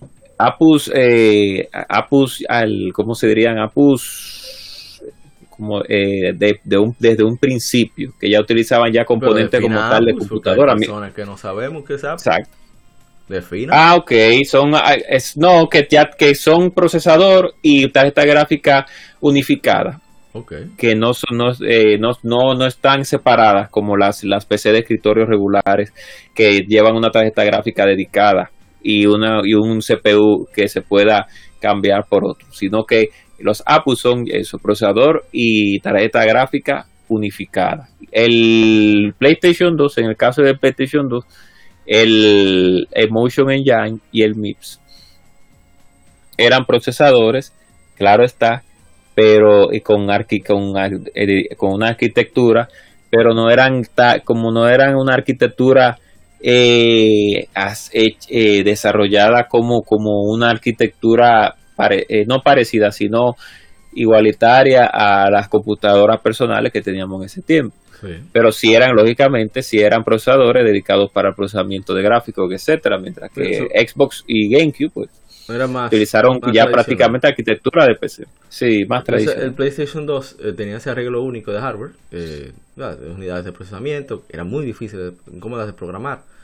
Eh, tiene sintetizador gráfico de PlayStation 2 tiene una memoria de video bastante rápida, dedicada, y aunque limitaba la cantidad de datos que podía contener, esos 10 canales podrían enviar data a la memoria gráfica del sintetizador gráfico eh, tan rápido como pudiera actualizarse la pantalla. Entonces, aunque se limitaba la memoria principal, muchos juegos de PlayStation 2, eh, pues al no manejar esto, porque recuerden que hay que optimizar por sistema, entonces por eso es que muchos juegos de third party licenciatarios se veían peor en PlayStation 2. No necesariamente porque sí, es verdad que el PlayStation 2 era el más débil de los tres pero no era que no era una diferencia tan tan tan abismal como se podía ver. No era tan abismal, pero sí se sí se veían detalles. Nada más hay que nada más hay que ver Resident Evil 4 de GameCube y luego de Play. Entonces, por ejemplo, por ejemplo, no tiene un hardware dedicado para la transformación de, de, iluminación como lo tiene el Xbox y el GameCube. Exacto. Pero, pero ese diseño del PlayStation 2 permitía un gran un gran nivel de flexibilidad eh, puedes programar el control, el control del programa y, la aritmética general podía manejarse por el CPU, mientras que los vectores de 0 y 1 podían proveer procesamiento paralelo de física, o sea, podía manejarse más cosas diferentes, enfocando cosas, priorizando ciertas cosas, y podría tener, puede ser que hay juegos que se ven todavía hoy, en mi opinión, increíbles, como la Dragon Quest 8, el mismo Galaxy, la Xenosaga, yo no sé cómo Xenosaga se ve tan bien Valkyrie Profile, etcétera. Sí, se ve muy bien. Que, que es por eso. La 1 se ve, la 2 y 3 no. olvidemos de hoy la 3. Sí. Entonces, ese tipo de cosas. Bien, entonces va rápidamente sistemas eh, portátiles. El Game Boy Advance fue que dominó esta generación. Fue por muy corto tiempo, pero vendió más de 80 millones en 3 años. Es una cosa increíble. Sí, exacto, un abusador. Entonces tuvo el Neo Geo Pocket Color que vendió quizás 3 millones, o fue el Wonder Swan, perdón, que vendió como 3 millones, Wonder Swan Color. Sí. Eh, Game Park eh, sacó un sistema, fue primer, uno de los primeros sistemas como de, de open source, de, de código abierto. Sí. Se fue el primero, no vendió nada prácticamente. Mientras que Game Boy Advance abusó con, abusó con más de 80 millones. Aquí fue que comenzaron lo que fue como aparatos portátiles dedicados es decir, una persona de esa época, de inicio de los 2000, que fue cuando se consolidó la sexta generación, la salida ¿verdad? de ya del PlayStation 2, GameCube y demás, tenía, si iba a salir, si, si era gamer, si llevaba su Game Boy Advance, si llevaba un aparato dedicado a música llamado MP3 y otra cosa. Pero ahí comenzó precisamente a la proliferación también de la aparición de, de sistemas multimedia, que ahora lo, que tenemos son los smartphones, los teléfonos inteligentes, que ya no son inteligentes, son teléfonos y ya, ahora mismo. o sí, celulares. Esa palabra ya, sí, esa palabra ya es como que no le cabe al, al, a los celulares, a, los smartphones actuales. ya no le cabe. Entonces, el, el primero que inició con este, en mi opinión, que lo hizo con moderado éxito, ese fue el que vendió unos 3 millones, fue Nokia Engage. Que siempre me llamó la atención, Sí. pero como que nunca vi un juego que yo digo, bueno, yo quiero jugar eso. Yo sí sé que se, que se veía prácticamente como un PlayStation, un PlayStation 1, que es bastante bien eso. O sea, hablando de, de esa época. Sí, eh, sí, en cierto punto sí, pero el, el- el frame rate dejaba mucho que desear. Eh, pero que tú- salieron varios Ah, juegos como Ahora, usted puede hacer llamada ahí. Usted puede hacer llamada. Ahí sí. No, no, ya fuera de broma. Eh, Ay, qué y qué raro, hablando de eso, y hacer un paréntesis, qué raro que las consolas actuales, digo, las consolas, no los portátiles anteriores, dígase Nintendo 3DS y PC Vita y ahora Nintendo Switch, qué raro que no tienen una opción para uno llamar desde, desde, desde bueno, el qué PSP raro, tenía muy raro. Skype, PSP y el mismo PlayStation Vita también. Sí, pero. Ah, bueno, sí, pero Skype eh, ya eh, fue vía vía internet, pero yo hablo de, de llamadas No, regulares, que no Sí. sé, que tengan por lo, sí, que se pudiera llamar de manera regular, así como se, en el Engage Gage, que tú, dame hacer una llamadita y no tienes que sacar el smartphone, o sea, y más en estos tiempos. más- Si veo en Engage por ahí, veré si lo compro para tenerlo ahí de lujo, pues no lo voy a usar. Pero bien, pues bien. Yo era, sí, ¿Usted era uno? ¿Usted tuvo uno? No, pero sí tuve muchos celulares Nokia, tuve varios, pero sí, yo hablando soy del fan Engage, de ¿qué esas, de que esas-? No, del Engage no, del, estaba, es- era, era caro, Sí. era caro, Amaury, era caro, apa. Sí, de 300 Por eso dólares. es que... Ahí fue que sí, el Game Boy entonces- aprovechó y le salió, le dio durísimo a todo el mundo. O sea, estoy viendo aquí el precio. El Game Boy Advance se lanzó a 99 dólares, que sería un equivalente al 2020 a 150 dólares, más o menos. Oye, Mientras que el Engage salió a 299 dólares, que es el equivalente a 422. Déjame ver la fecha de lanzamiento. El Engage salió en 2003. O sea que el Engage te salía más caro que un PlayStation 2, o un GameCube, o un Xbox. exacto. No, pero tú eras loco. Sí, se Por- entiende, se entiende porque era un aparato multimedia No, como claro. tal, pero la tecnología era muy joven. Es cierto. O sea que era muy joven la tecnología. Bien, continuamos. Además de que ya en celulares... ah, continúa, continúa. Siga, siga, siga. Sí, sí, continúa. No, no, que además es que ya en ese tiempo ya los juegos en Java, ya en celulares, pues existían. Sí, y sí. se lanzaban muchos juegos buenos en celulares, en Java. Pero a nivel ya de una consola portátil como tal, pues ya era el asunto, ya era el escalado de las de seriedad, si lo podemos decir así, era muy diferente en el en- Engage. Pero lamentablemente los ports, hubieron unos cuantos juegos que dejaron un poco de desear. ¿Tú ¿Sabes cuánto tenía de, Pero, de, de memoria interna el Engage? bueno, 3.4 megas. ah, oh, en ese tiempo era algo almighty porque Y mira una diferencia importante. Estoy diciendo que, que esos, esos son los elementos que le dan a Nintendo su, su ventaja. Por eso el, el pensamiento lateral, eh, esa filosofía de, de Gunpei Yokoi se mantiene. La batería, la vida, la, la. La vida de la batería del Engage vida era de dos sí, horas. Sí, No, no, o sea, ¿de cuánto duraba encendido el aparato? ah, sí, Dos horas. sí. El Engage QD, que fue la otra versión que se lanzó, duraba uh, cuatro horas. ¿Cuánto duraba el Game Boy Advance? Pregúntame Ok. cuánto duraba el Game Boy Advance. Hazme la pregunta, por favor. Bueno, si, bueno, me imagino que 20, No, no, no, no, hazme la bueno, pregunta, me voy a equivocar. Pregúntame. ¿Cuánto, ok, cuánto a, a Mauri duraba la batería del Game Boy Advance El Game Boy? Advance, el que no tenía luz propia, o, o, o retrolaminado, 15 horas. 15 Oye, eso, oye, horas. Oye, eso, oye, que abuso. Tú eres loco. Y el SP10. con, esa, con esa pila triple A, con esa pila triple A. Oye, el doble A, doble A, SP10 con la luz encendida. 10 el SP. 10 18 si horas, tú la ¿sabes lo que es eso? 18 ya- En si 10 tú la horas. ¿quién no se harta? ¿A quién no se harta de jugar Habían 10 horas? criminales que se quillaban cuando se le cagaba el Game Boy. Yo lo voy a cagar, yo, pero abusador. Oye, Tú tienes 5 días jugando esa vaina sin despegarte. ¿Qué es lo que tú quieres?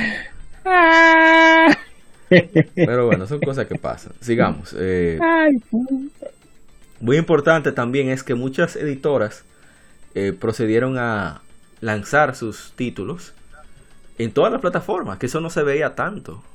O sea, sí se veía ya en la quinta generación, pero ahora como que se volvió la, generalidad de, de incluso lanzarlo por ejemplo en Game Boy Color o en Game Boy Advance una versión exacto. el, el multiplataformeo fue algo que ya se convirtió en algo valga la redundancia algo regular. Ya no era como en los tiempos lógicamente del 64 del Dreamcast del PlayStation. O vamos a poner Sega Saturno 64 y PlayStation ya. Inclusive las conversiones eran iguales ya en cierto punto entonces, ahora que solamente era a lo, a lo bueno, a la carne. Y es que aquí hubo mucha controversia por cosas que sucedieron y un ejemplo de eso es aquí fue donde la serie Grand Theft Auto comenzó a tomar fuerza. Claro. Y, lo, y se marcó el estándar de los mundos abiertos. Porque sí estaba Grand Theft Auto en, PlayStation, pero era solamente una, una, vista desde arriba. Y los juegos que eran 3D, por la limitación de memoria que tenían los juegos, ya sea por ejemplo la RAM y, la capacidad de video del PlayStation, como la limitada capacidad de cartucho en Nintendo 64, pues hacer un videojuego estándar, mundo abierto, así tan vivo, era imposible. Y y sí, las mecánicas pueden ser malas y todo lo que tú quieras comparado con, lo que tenemos en la actualidad, con, la maravilla que Grand Theft Auto 5, pero es la misma base, o sea. sí, es la misma base, además de que ya teníamos de manera primitiva, si lo podíamos decir, porque ya en PlayStation 1 había salido Grand Theft Auto 1 y 2. Igual en Dreamcast había salido Grand Theft Auto 2, si no más creo, si no más recuerdo.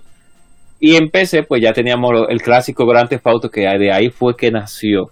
El nacimiento de, Grand, de GTA fue en PC, en computadora personal, por allá por el 95. Pero cuando dimos al salto tridimensional, ya en la era de PlayStation 2, ahí fue donde ya el concepto de lo que es un mundo abierto cambió. Ahora bien, tenemos que, no le vamos a echar eh, bombos al Nintendo 64, pero sí tenemos que admitir que el precursor de GTA o el equipo que desarrolló GTA para PlayStation 2 fue el que hizo Body Harvest de 64, que es literalmente una GTA, solo que tú tienes que matar insectos. Es la misma cosa que GTA 3. Sí, la misma cosa. Solo que tú con un traje de, explorador matando insectos, pero eso de ir a, y agarrar un camión, irse por un lado y agarrar un carro, de ese concepto, inclusive la misma casa que desarrolló Body Harvest fue la misma que hizo, es la misma Rockstar actualmente. o sea que ya tenía un nacimiento. DMA Design, o sea, TMA, Design. después se volvió Rockstar North, que son los, los principales responsables de, de Grand Theft Auto y demás. Pues sí, eh, también algo muy importante, como dijimos, el resurgir del online. También se unieron varias compañías. Por ejemplo, Microsoft compró a Rare. Square se unió con Enix en 2003. También compró a Taito. Sega se unió con Sami en 2004. Konami compró Boston Soft. Namco se unió con Bandai, que todavía eso es, para mí es una, ahora mismo de los mejores licenciatarios. O sea, no de los mejores licenciatarios porque los juegos sean rompedores, sino que es, el licenciatario que más riesgos toma con juegos diferentes. Ya sea propio o que distribuyan juegos sanos. Por ejemplo, eh, Dark Souls, ellos no distribuyen Dark Souls. Con todo el mundo sí, eso. ellos distribuyen. Además. Sí, sí, sí, sí, sí. Que se, ellos también han, se han, y como así decirlo, se han adentrado a juegos que son netamente japoneses y lo han traído a América. Cada vez que sale un juego con, eh, doblados algunos. o sea, doblaron Senseiya en México, doblaron Naruto también en México. Eso no todo el mundo lo hace. Creo que fue Naruto, no estoy completamente seguro. Em, no, hay que ellos, por ejemplo, The Witcher, quien distribuyó The Witcher en Europa fue Bandai Namco. Por ejemplo. Exacto. Entonces, ellos se la, se han jugado una licenciatura robusta actualmente. Bien, eh, entonces te lo luego rápidamente. Eh, vino un rival de Gran Turismo con Forza Motorsport, lo que impulsó, por ejemplo, la personalización de los vehículos. Eh, surgieron juegos super adultos. Digo super adultos no como que sea gran cosa, pero que juegos que fueran más explícitos en, ya sea en la violencia o en la, en la presentación, digamos, del cuerpo humano y demás, como la serie de God of War. Como dijimos, el estándar de los juegos abiertos, como se hizo con Grand Theft Auto. Eh, juegos que tuvo muchos detalles en, la física y demás, como Half-Life 2. El, el estándar de los FPS y también de la jugabilidad online, de los mismos FPS, como en el caso de Halo y Halo 2. Eh, juegos diferentes, estilo arcade, aquí se como que se relanzaron con más fuerza con, con los juegos, algunos juegos de Sega como Jet Radio. Así también la, la gracias a la ajá, ¿qué te va a decir? Que Sega también le dio un buen apoyo al Xbox, le dio le dio su apoyo al de lanzamiento también. Así Tiraron varios juegos. Como Jet Grind Radio se llama, la segunda parte. Jet Green Radio, Radio sí. Y, la Jet Green Radio. en América solo salió en Xbox. Sí, la 1 y la 2. Yo tengo la 2 ahí original, guardadita, ah, en su caja con su librito. Creo que tiene su librito. Un día se la, se la desaparezco. Pues sí. No, no voy a esperar 20 años ahí después a venderla a 10 millones pues después en 20, 50 años. Juegos que. muchos juegos que, que. No voy a decir que marcaron un estándar, pero sí pulieron el estándar establecido en la quinta generación. Como el caso de los dos The Legend of Zelda que salieron en 3D, sobre todo eh, The Wind Waker. Porque a pesar, ¿verdad? Yo siempre he manifestado que yo, a mí me gusta Wind Waker. Me gusta mucho, pero nunca me no he sido muy, fan, no he sido muy fan del diseño del, diseño de los personajes, no me gusta para Sí, el arte, el arte. O sea, me gusta eh, cómo el arte que no mundo, gustó mucha Me gusta cómo se ve el mundo, pero no me gusta cómo se ven los, los, personajes. El diseño, cómo están dibujados los personajes. Exacto. Para ser específico, porque sabes que después la gente dice, estás diciendo con disparate. Yo no he dicho eso, yo acabo de decir que me gusta. Estoy diciendo cómo se ve el link, no me gusta en absoluto. Pero bueno. el arte no era muy agradable. El arte no era muy agradable en cierto punto para un público ya más maduro como nosotros en ese tiempo que ya veníamos acarreando ya. Pero eso habla de, ese avance tecnológico en el cual se pudiera manifestar de manera, digamos, más fiel, que incluso hay, ¿cómo se diría?, declaraciones de, no sé si de Eiji Aonuma o de otra, alguien que estuviera más involucrado en, la, en, la, en el apartado visual de The Wind Waker, que dijo como, mira, mira, por fin lo que tenemos en la portada del juego es lo que se ve en el juego y es verdad, o sea, se verá más o menos o no con los detalles, digamos, de sombreado y demás, pero el link que ves en la portada es el link que ves en el juego de Wind Waker y es un juego que se ha mantenido muy bien con los años por su apartado artístico sobre todo en lo visual. Sí, muy bonito, muy bello. Entonces, juego con detalles enfermizos y, y con una, un apartado en general de producción extraordinarios, como el caso de, Metal Gear Solid 2 y, la 3, Snake Eater. Así es. Que dejó loco a mucha gente. Eh, ¿Qué más? Sí, muy... Ah, Visual Concepts, que, que, Sega fue quien, quien, lo obtuvo al principio, que después lo compró 2K. Ellos hicieron eh, juegos de deporte que hoy son, bueno, hoy es un referente, NBA 2K todavía se mantiene. Lo hacen, bueno, no sé la misma gente, pero sí el mismo estudio prácticamente.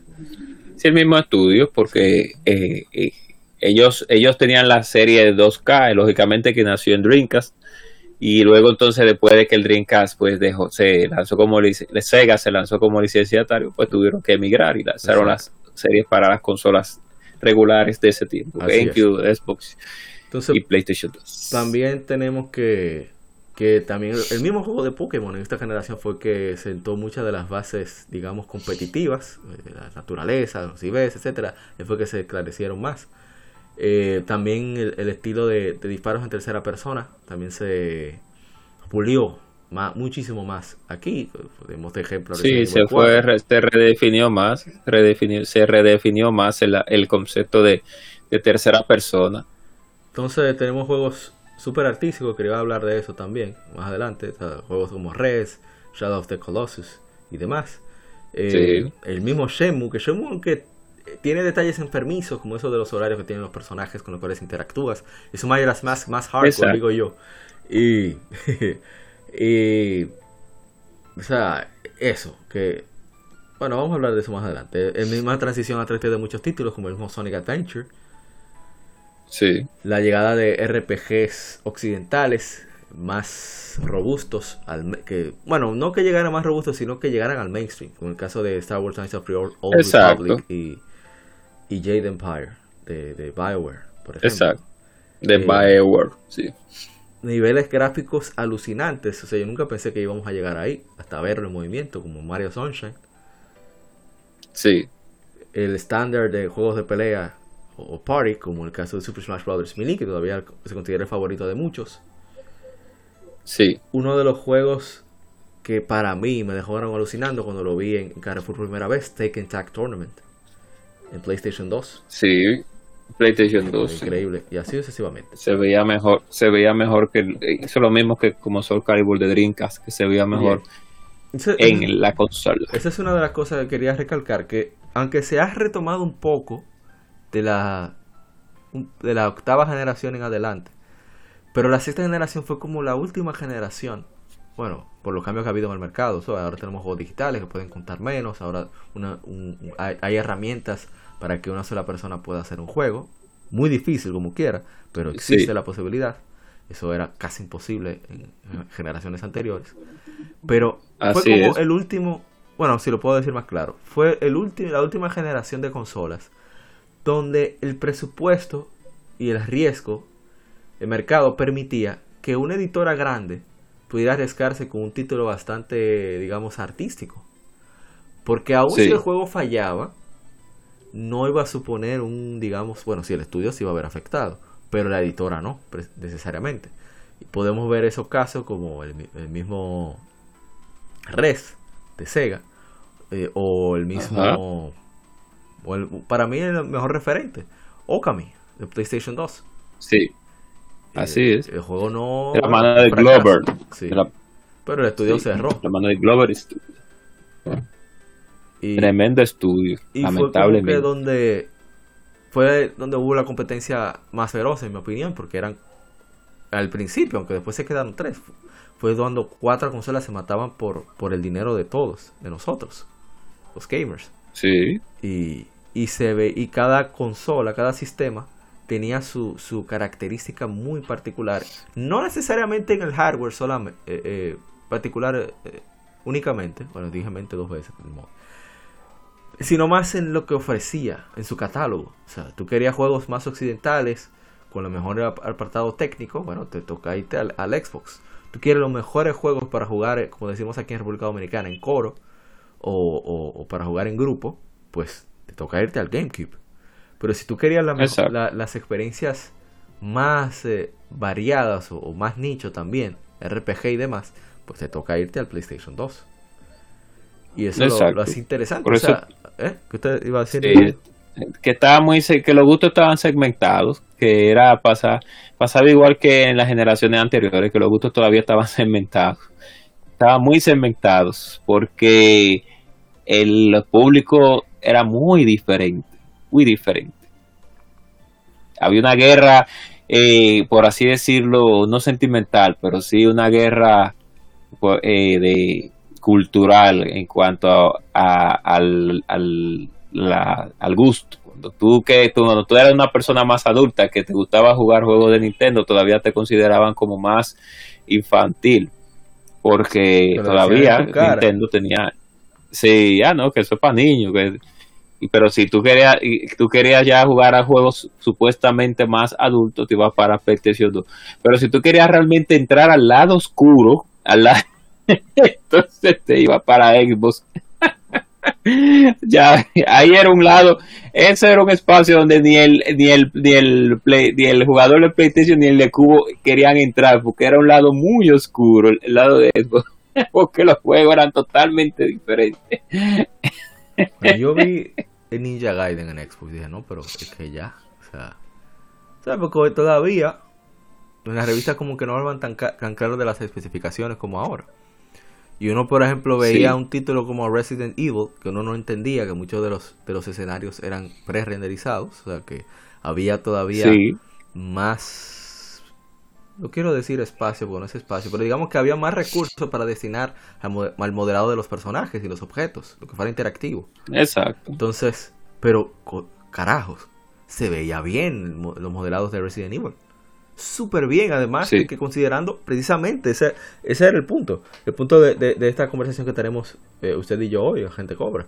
Ese salto de Resident Evil de PlayStation 1 a Resident Evil de GameCube era el verdadero bendito salto. Claro. El salto de Soul Blade de PlayStation a Soul Calibur de Dreamcast era una cosa increíble. Es que no, Exacto. la gente no tiene idea. O, o el- o- o también el espacio para el audio, por ejemplo. Sí, los juegos de PlayStation se escuchaba mejor, que sé yo qué. Pero cuando tú escuchas, digamos, vamos a poner una- algo que mucha gente conozca, vamos a ponernos a, a- a imaginarnos. Soul, la banda sonora de Soul Calibur 2, que era or- completamente orquestado todo. Wow, o sea, es que no, no, no, no, no. Eh, Eso no- la gente no tiene idea. O vámonos a algo todavía que da más en el corazón. Super Mario 64 a Super Mario Sunshine. O sea, está hablando de lo visual. Exacto. Rayos. Exacto. O sea, que tuviera esa sombra de Mario nítida. De, de- del flood también, el reflejo en el agua que lo tenía de manera ahí básica. No, no, no, no, no, es que es demasiado ese salto. Yo no creo que vuelva a haber un salto así. No creo, no. No habrá un salto Sí, así exacto. Eh, es raro, se, es raro, ya estamos muy acostumbrados ya a simplemente más efectos de luces, de efectos de, de ambientación, pero ya, claro, ya los juegos de, de- de la generación como tal están comenzando a salir para que podamos ver el poder gráfico de las consolas. Pero ya ese salto así, que, que uno se quede maravillado como en tiempos anteriores, ya no creo que vuelva a suceder. Tiene que ser un salto muy grande. Así es. Ese salto de cuando yo veía el, el cinema de la Resident Evil Código Verónica de Dreamcast y después cuando ya el juego comenzaba que ponían los ojos de Claire y ella se alejaba y ella se alejaba con la cámara en la cárcel que yo decía wow igual ya, ya el cinema ya los cinemas y el juego se- son literalmente lo mismo y, lógicamente no, era mentira pero Sí. mis ojos no veían más, no, no lo veían así, lo veían de otra forma. Claro, no, no, que había muchos trucos, muchos trucos por, por los mismos televisiones. Eh, mucha gente quizá jugará Nintendo Switch Online, Donkey Kong Country, dice, o sea, sí es chulo el juego, pero no se ve tan increíble. Claro, tú estás jugando un juego que está hecho para televisiones de rayos catódicos en un sistema Sí. completamente digital, donde todo es, pix- eh, es a través directamente de los píxeles no se aprovecha la- precisamente la iluminación que producen, digamos, lo- lo- las televisiones, como decimos popularmente, caconas, tú no vas a, a ver, a apreciarlo así. Pero imagínate tú en el 95 cuando salió ese juego. O, o también juegos de PlayStation y, y del mismo de los sistemas de 128 bits. Eh, es que no, loco, es un salto impresionante. También eh, cabe mencionar que fue cuando comenzaron a utilizarse las ¿cómo se llama esto? Eh, de escaneo progresivo en los sistemas. Fue con, con Sí. 128 bits, o sea, del GameCube, que Nintendo tuvo la brillante idea de utilizar un cable especial que hacía un trabajo de cálculo también. O sea, el cable era un, un trabajo de. Era parte de, de- de- del binomio para poder producir los 480p en juegos de GameCube. Que to- casi todos los first party de GameCube son compatibles, por cierto. Así que sí, la mejor forma de, de tú ver esa diferencia es si tienes un Wii, que es mucho más barato el cable componente. Si el Wii es compatible con juegos de GameCube, te hace la conversión directa. De hecho, nosotros, así es que hacemos los, los streams de, de juegos de GameCube. Por eso la tenemos en una, digamos, una calidad un poquito mejor que, que lo que sería jugar en la, en la televisión normal. Y es por eso, porque nosotros ponemos los juegos de GameCube a través del Wii, con el cable componente, el gato, y bueno, ustedes ven también un upscale que le hace el gato a señal de, de, de- de envío y, y se ve un poco mejor. Y, y era Es claro. Y era eh, precisamente una generación tan todavía abierta a la experimentación que mira cómo volvieron un juego que a mucha gente no le gusta, pero que a mí me encanta, Star Fox Adventures, lo volvieron un Zelda, porque originalmente era un Sí. clon de Zelda llamado Dinosaur's Planet, que volvieron eh, por, dicen petición, pero no es petición, por orden de Miyamoto, se volvió un Star Fox. Sí, Y bueno, lamentablemente, pero está bien. Y, lamentablemente por un lado. Sí. ¿Usted quiere agregar algo sobre esa generación, gente compra? ¿Algo que usted quiera decir? No sé. Bueno, si, si ya no nos va, si nos vamos a ir para las experiencias, tendría que agregarlo en las experiencias. Si no, dígalo, dígalo, dígalo. Sí. para allá. Hubo, como vuelvo y repito, el, ya la transición después del Xbox 360 y el PlayStation 3, la transición al PlayStation 4, al PlayStation 5, al Xbox, al Xbox One y al Sirius X no ha sido tan trascendental como, como antes. La, claro está, tenemos actualmente muchos problemas con el asunto de, de, las, distribu de las distribuciones de las consolas y, y, y, otros percances más que nos están azotando en, en, nuestro día a día, como esta querida pandemia que ya llevamos casi un año y algo con ella y, no se sabe cuándo va a acabar esto, pero seguimos aquí. sí, estamos vacunados, pero aún así tenemos, estamos en pandemia todavía. o sea que cuidado, la distancia, todo igual, aún esté vacunado, que eso es un, una red de seguridad, no es que es la el método. Exacto. siga, siga utilizando sus variantes. Ese no es el punto exacto. Pero añadiendo lo del COVID, lo del COVID-19, pues las compañías en estos tiempos, eh, lamentablemente, no, no han, no es que no han hecho, sino que esa, esa, esa visión que tenían anteriormente, como que ha sido opacada. Eh, no sé si será simplemente por números, porque ahora mismo lo que se habla de más, de más promesas que, que soluciones realmente, porque antes para en una en una conferencia de, de, consola, sí, no te hablaban de rescalado, no te hablaban de no te hablo. Sí, pero que también es Tanto para Sony, claro. Nos hemos vuelto más técnicos, o sea, antes que no importaba a nosotros. Sí, exacto. Era lo Exactamente, antes. Exacto, era los bytes, o era simplemente como el juego se veía. Antes uno, uno, uno podría decir, wow, qué, qué, qué buenos gráficos, aunque el juego corría a 20 FPS o a 30, que era los normales 30. Y si corría como Ninja Gaiden, a 60 estable, era una maravilla. Que muchos juegos corrían así en cubo y algunos juegos en cubo y en PlayStation, creo que dos llegaron a correr juegos a 60, ¿no? Tendría que. O, era más común. GX. Sí. No sé Super Mario Sunshine, no, tendría que comprobarlo, pero no, el, el trailer, en el trailer sí ah, corría a 60, pero Nintendo parece como que sí era 30. Entonces, ya para terminar, ya para acabar con, con la, la idea, esa transición yo no la veo ya de la misma forma porque no hemos centrado en otras cosas realmente. No hemos centrado en otras. Y además el multiplataformeo ha dañado también muchas cosas. los developers, sí. Ah, no, el multiplataformeo en cierto punto ha dañado que los títulos que porque ah, ah, ya para terminar, luego terminar con este comentario. Realmente el, por la potencia de la consola se ve cuando el juego es Only for, cuando es para una cosa exclusiva, exclusive, como dice, que por cierto, hay, que sacarlo ya ese hombre, que, a que deje de ganarse ese dinerito, pero estamos hartos de esa voz en cada E3. Pues no eh, eh, eh. Ah, como yo, yo no veo el E3, yo leo el E3, me ahorro todo eso. Okay. Pues uno siempre se decepciona de ahora, para acá. Bueno, el punto no es sí. tampoco. El, ¿Sabes? Un asunto que recordé ahora que para mí es muy importante, que inició en esta generación aprovechar bien el segundo análogo. ¿Por qué? Porque por primera vez los tres estándares de consola, quitando Dreamcast, naturalmente se fue a destiempo, antes de tiempo.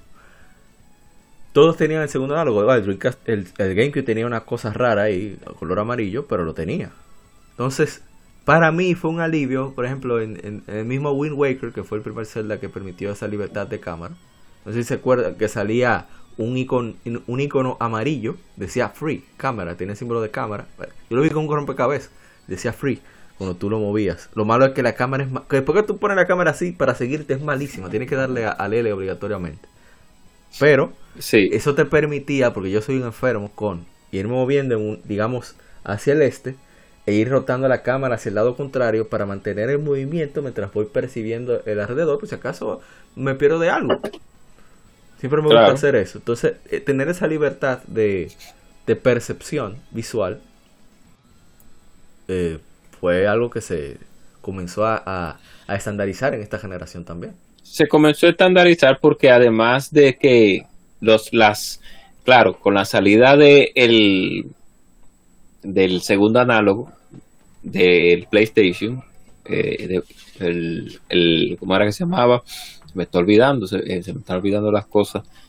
El, el pad, el, el, control, el, el, análogo, eh, los dos análogos de PlayStation y también en Xbox, pues se pudo desarrollar ahora una comodidad para que la cámara fuera mejorada. Anteriormente veíamos que teníamos que coger lucha con esa cámara para moverla. ayudó muchísimo para los FPS en consolas.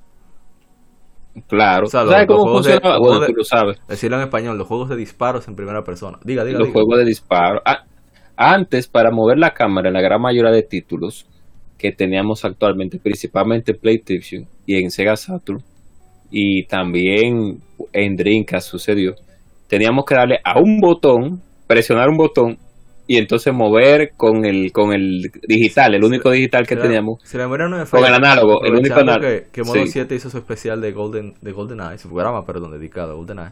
Había que presionar el R para entonces tú, sí. o sea, que Bond, oye, escuchen esto, que mucha gente quizás no lo hizo. Para que Bond dejara de moverse, tú presionabas el R, pero tú apuntar a un punto específico, sería un cursor rojo. Exacto. Exactamente. Y lo bonito es que, que no era ni siquiera era que el personaje, o sea, tú apuntabas, digamos, eh, yendo hacia la esquina superior derecha, no era que si tú lo soltabas volvía otra vez y se entraba. O sea que ni siquiera Exacto. tú tenías un control total de movilidad, incluso apuntando. es una cosa de loco. Exactamente. Y todos los títulos eran así. Todos los títulos para PlayStation, para, para, para tú mover la cámara, tenías que, si no tienes una cámara fija, tenías que que hacerlo de esa manera. Y luego, con la generación siguiente, pues ya se fueron corrigiendo esas cosas, gracias a Dios. Por suerte. Bueno, algo más era un problema. ¿Algo más que usted quiera agregar o, finales, no sé, para finalizar? Bueno, para finalizar, para finalizar la importancia este comentario. La, transición a la sexta generación. Oh, la, la, la importancia, bueno, el comienzo de nuevas tecnologías, también vemos que en la, en la generación, en, esa, en la sexta generación apareció, claro, fue utilizado para combatir la piratería, pero Sega utilizó el GD Room, que al fin y al cabo fue, fue, fue el emula, y que emulado, fue pirateado de una manera contundente con nuestro querido Reno. No sé si tú te recuerdas que eh, Utopia, nuestra querida Utopia. Acuérdate que ya no tenía. Bueno, tú le estás hablando a, ah, no se escucha, pero recuerda que yo no, he tocado un control de Dreamcast. Ok. Ah, bueno, te voy a, un día te voy a te voy a, a, llevar a llevar el, el, Dreamcast que yo tengo. La, nuestra querida Utopia. En el caso de PlayStation 2 fue el asunto fue más fue por un asunto del chip, por así decirlo, el chipeo regular. En el caso del GameCube fue muy difícil al principio porque Nintendo utilizaba sus propios CDs, mini, su mini CD. y fue difícil. Sí, mini DVD fue muy difícil. Claro, los porteos eran más difíciles de hacer por el asunto de la poca capacidad. Por ejemplo, eh, Beyond Good and Evil, no, ¿era Beyond Good and Evil o era, creo que era Need for Speed que tenían menos música. Por eso, por cuestión del espacio. Sí. No lo decían, se te cobraban lo mismo, pero tenía menos contenido. Oh, eso es de, calladito ahí, de, sí, tú sabes. Y, en el, con, el, y con el Xbox entonces hicimos una transición doble, porque teníamos el DVD, pero podíamos los juegos grabarlos a nuestro disco duro. O sea que ya no era simplemente. usted no iba a hablar de la, importancia de la generación, no. Usted está hablando de la importancia de la piratería en la generación. Y supone que de eso que no hablamos aquí. Vaya cerrando eso y termina. Ok, ok. Entonces fue eso, eh, la transición. no, yo creo que lo debo era legal, era legal. Eh, pero era la importancia de esa ah, transición. comenzaron TLC eh, digital, con el Xbox, aprovechando el disco duro. Claro, claro, claro que sí, pero claro que sí también. Se fomentizaron más, lógicamente, en 360, pero comenzaron con Xbox, sí. Y si, no se me llega a olvidar, si no se me llega a olvidar la, la comunidad, hubo una comunidad que creció porque ya tanto la prensa y tanto como el sistema online fue creciendo, pues la comunidad también fue creciendo. Y por ese aspecto, pues Xbox ganó también una gran partida de esa comunidad que fue creciendo ya de una manera explosiva porque no teníamos eso en GameCube porque Nintendo siempre todavía todavía tiene ese problema con su con esa esa amalgama y esa idea de que la gente se una más en la comunidad. PlayStation tenía inicios, tenía sus inicios también, pero con el PlayStation 2, disculpen el sonido, pues, fue uniendo también a un grupo, pero no todos los juegos decían online. Los que, juegos que decían online en PlayStation, ¿cuál era? Metal Gear Solid 3, 3 la SOCOM también, eh, y otros titulitos más, pero que no era igual que en Xbox, que la comunidad online era robusta por varios títulos. Bueno, ahí se acabó ya. Bueno, como dijo mi hermano, la gente cobra. En este eh, país no fue igual, porque en este país eh, no todo el mundo tenía para comprarse un Xbox ni la ni tampoco para pagar la ah, renta de internet. O sea bueno, no sé si dejar ese cuento. pero un amigo habló de eso, el Xbox. Yo me acuerdo que estaba como a 15 mil pesos en 2001, por ahí. Sí. O sea, y un amigo lo tuvo, ¿verdad? Porque estaba bien, bien económicamente y, fue una cosa increíble. Mientras que el GameCube desde el principio fue siempre fue el más barato. Valía 200 dólares. Sí, exacto. El PlayStation. Estaban esos GameCube arrumbados a eso de que escuché precisamente en el podcast de Moriarty es que al inicio la forma más segura de conseguir un PlayStation 2 era un bundle que tenía, o sea, un paquete, un combo que tenía GameStop de el PlayStation 2 uno o dos juegos, con control extra, memory card y la garantía. 500 tú lo luces. Pero era como 300 que costaba, o 400, no me acuerdo. O sea que... Sí. Pero en fin, eh, el asunto es que sí, eh, consola, eh, perdón, la, sexta generación fue un cambio tan importante porque fue como que aquí, ok, en, el con el, la, la, la cuarta generación aprendimos a hacer juegos, bien, a pulirlos. En la quinta generación comenzamos a experimentar y a cambiar, haciendo un pum, la dimensionalidad de los juegos. Pero ya en la sexta generación, todos esos conceptos comenzaron a pulirse. E incluso a crear eh, nuevos modos de juego, nuevas formas de jugar. O sea, PlayStation con el Toy, vainas, así literalmente, vainas raras como Katamari Damacy, por ejemplo Comenzaron la, el relajo con los accesorios. Bueno, ya estaban desde antes, pero vainas como, como Rock Band y demás. Que, si no me equivoco, fue ahí que iniciaron, ¿no? Sí, Dances Revolution también. Claro, claro que sí. Rock Band no, Guitar Hero era, ¿no? Guitar Hero. Y Rock Band también, porque oh. Rock Band salió. Sí, Rock pues sí, entonces, el servicio online como Xbox Live, todo ese tipo de amalgama de de posibilidades que teníamos con, con los tres sistemas principales y el Dreamcast también, porque fue quien dio el, la primera patada en, esa gran partida de la sexta generación, digamos. Y, y, por eso queríamos resaltarlo, sobre todo que próximamente pretendemos hacerle su, su merecido especial al Nintendo GameCube una consola que yo le estimo mucho, que todavía utilizo. Estos juegos de Game Boy Advance, sobre todo, los de Pokémon, que ustedes ven que hacemos stream. Sí, aquí hay uno, aquí, sí, aquí hay un GameCube. Me, si tú tienes un control que te sobre, voy a hablar con Anatanel a ver si tiene un control que te sobre. Yo, de eso le, hacemos streams a través del GameCube con el Game Boy Player, a los juegos de Pokémon sobre todo. Sí. Así que eh, es un sistema que, que es resistente, bonito con muchos juegos bellísimos. Muy bonitos. Eh, el mismo Xbox también se merece también eh, más atención, por eso hicimos un, el segundo programa fue sobre el Xbox, pero fue en general sobre la marca Xbox, su historia, pero queremos hacerle uno dedicado al, al, Xbox OG, al original, al del el segundo programa, el, segundo programa del podcast de, de, Legión. En 2017, así es, sí señor. Ah, yo, yo estaba era ya yo estaba en, en, el monte en Fuji practicando con mi sí, Con, con mi maestro allá eh, Chin, allá.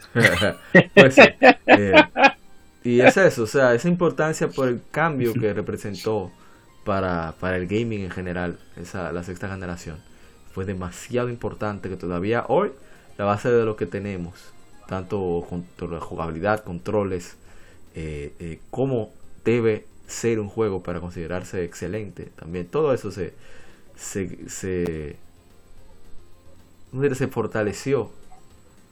Esa no es la palabra. se reforzó, esa es la palabra. Se reforzó. Se reforzó porque, porque veíamos, sí, porque veíamos mucha ratrería en, en, en GameCube en 64, digo, en 64 en Play, veíamos, veíamos compañías ratreras que sacaban muchos titulitos así. Era tecnológica también, abusador.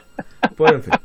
Eh, de nuevo, gente Cobra, muchísimas gracias por pasarse por acá en este llamado tan, tan, tan repentino, esta invocación. Sí, no se preocupe. Gracias a, a, todos los que nos escuchan aquí en Legion Gamer.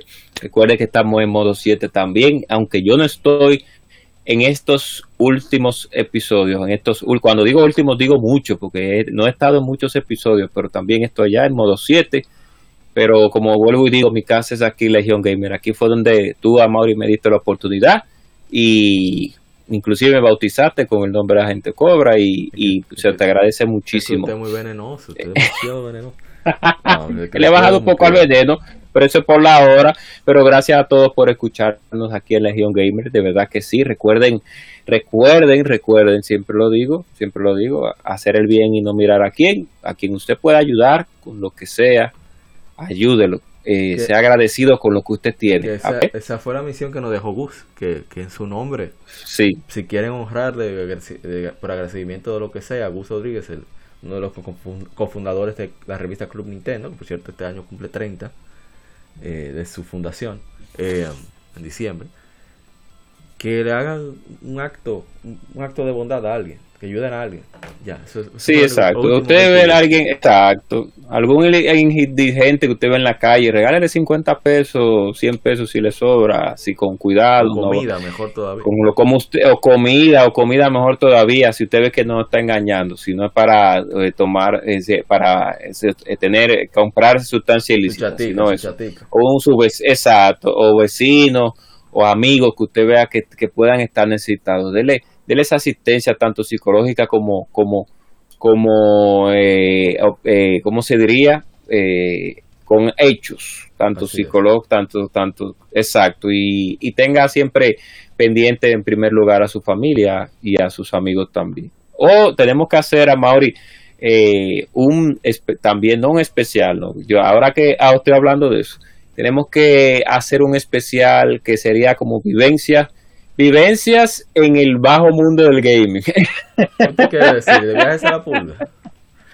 De viajes a la pulga, etcétera, viajes a, intercambio y eso. Podemos invitar a varias personas para que hablaran sobre eso, Somos, cómo josearan, como decimos en dominicano. hay que ver si, si, si aparece para eso, hay que invitar a, ¿Cómo, josea, sí, ¿Cómo joseaban? ¿Cómo joseaban su, su, su, juego? Ahí hay buenas historias. Si invito, aunque sea que esté una parte, al doctor estuvo para lo de los tumbes. Escuchen lo de los tumbes, señores, que ahí uno se ríe bastante. Si pone tumbes en gaming, tumbes en videojuegos, va a aparecer en nuestro episodio. Y bueno, ya para, terminar, muchísimas gracias nuevamente a la gente Cobra, que ya se despidió. Y, y recuerden que estamos en todas las redes sociales, Legion Gamer RD, donde ahí publicamos casi a diario con el hashtag GameFemérides, GameFemérides. Publicamos títulos que están de aniversarios. También hashtag Lectura Gaming. Leemos de manera quincenal, igual que el podcast. cuando no hacemos el podcast, hacemos la lectura games, leemos una revista o un artículo de videojuegos. Sí, me este, encanta eso. En este mes hemos leímos una Club Nintendo del advenimiento de Nintendo GameCube.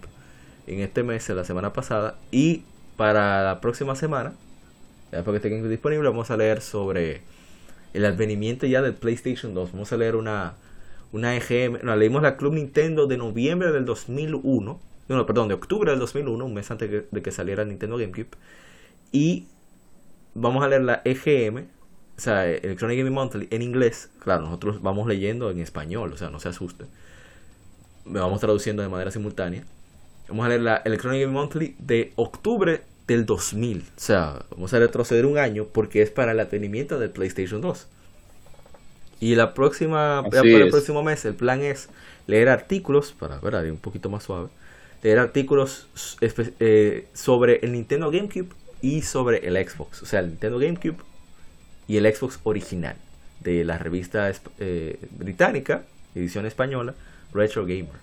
Que creo que, va a ser muy divertido, muy interesante y uno aprende muchísimo con, lo que cuentan allí. Así que ya, sin más ni más, que se me fueron, fueron unos minutos largos ahí. De nuevo, gente Cobra, usted sabe, cuídese. Eh, gracias, gracias. y ya ustedes saben. Y, sí, no, nunca, nunca.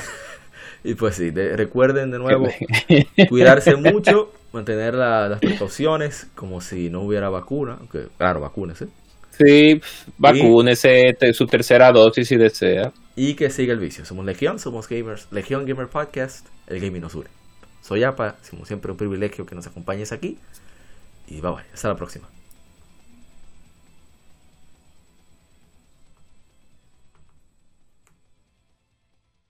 Somos Legión, somos gamers. Legión Gamer Podcast, el gaming nos une. Un podcast diferente para gamers únicos, noticias interesantes, historia del gaming y mucho más para mantenerte al tanto del actual como del pasado. Porque todos jugamos, el gaming nos une. Estamos disponibles en iBooks, TuneIn, Spotify, iTunes y demás plataformas de audio. Perfecto para escucharnos mientras subes niveles, buscas un objeto específico o practicas para dominar esta jugada devastadora. Recuerda seguirnos en Facebook, Twitter e Instagram como Legion Gamer RD para que compartas con nosotros y seas parte de la legión de gamers únicos. Gracias por escucharnos y te esperamos para el próximo episodio.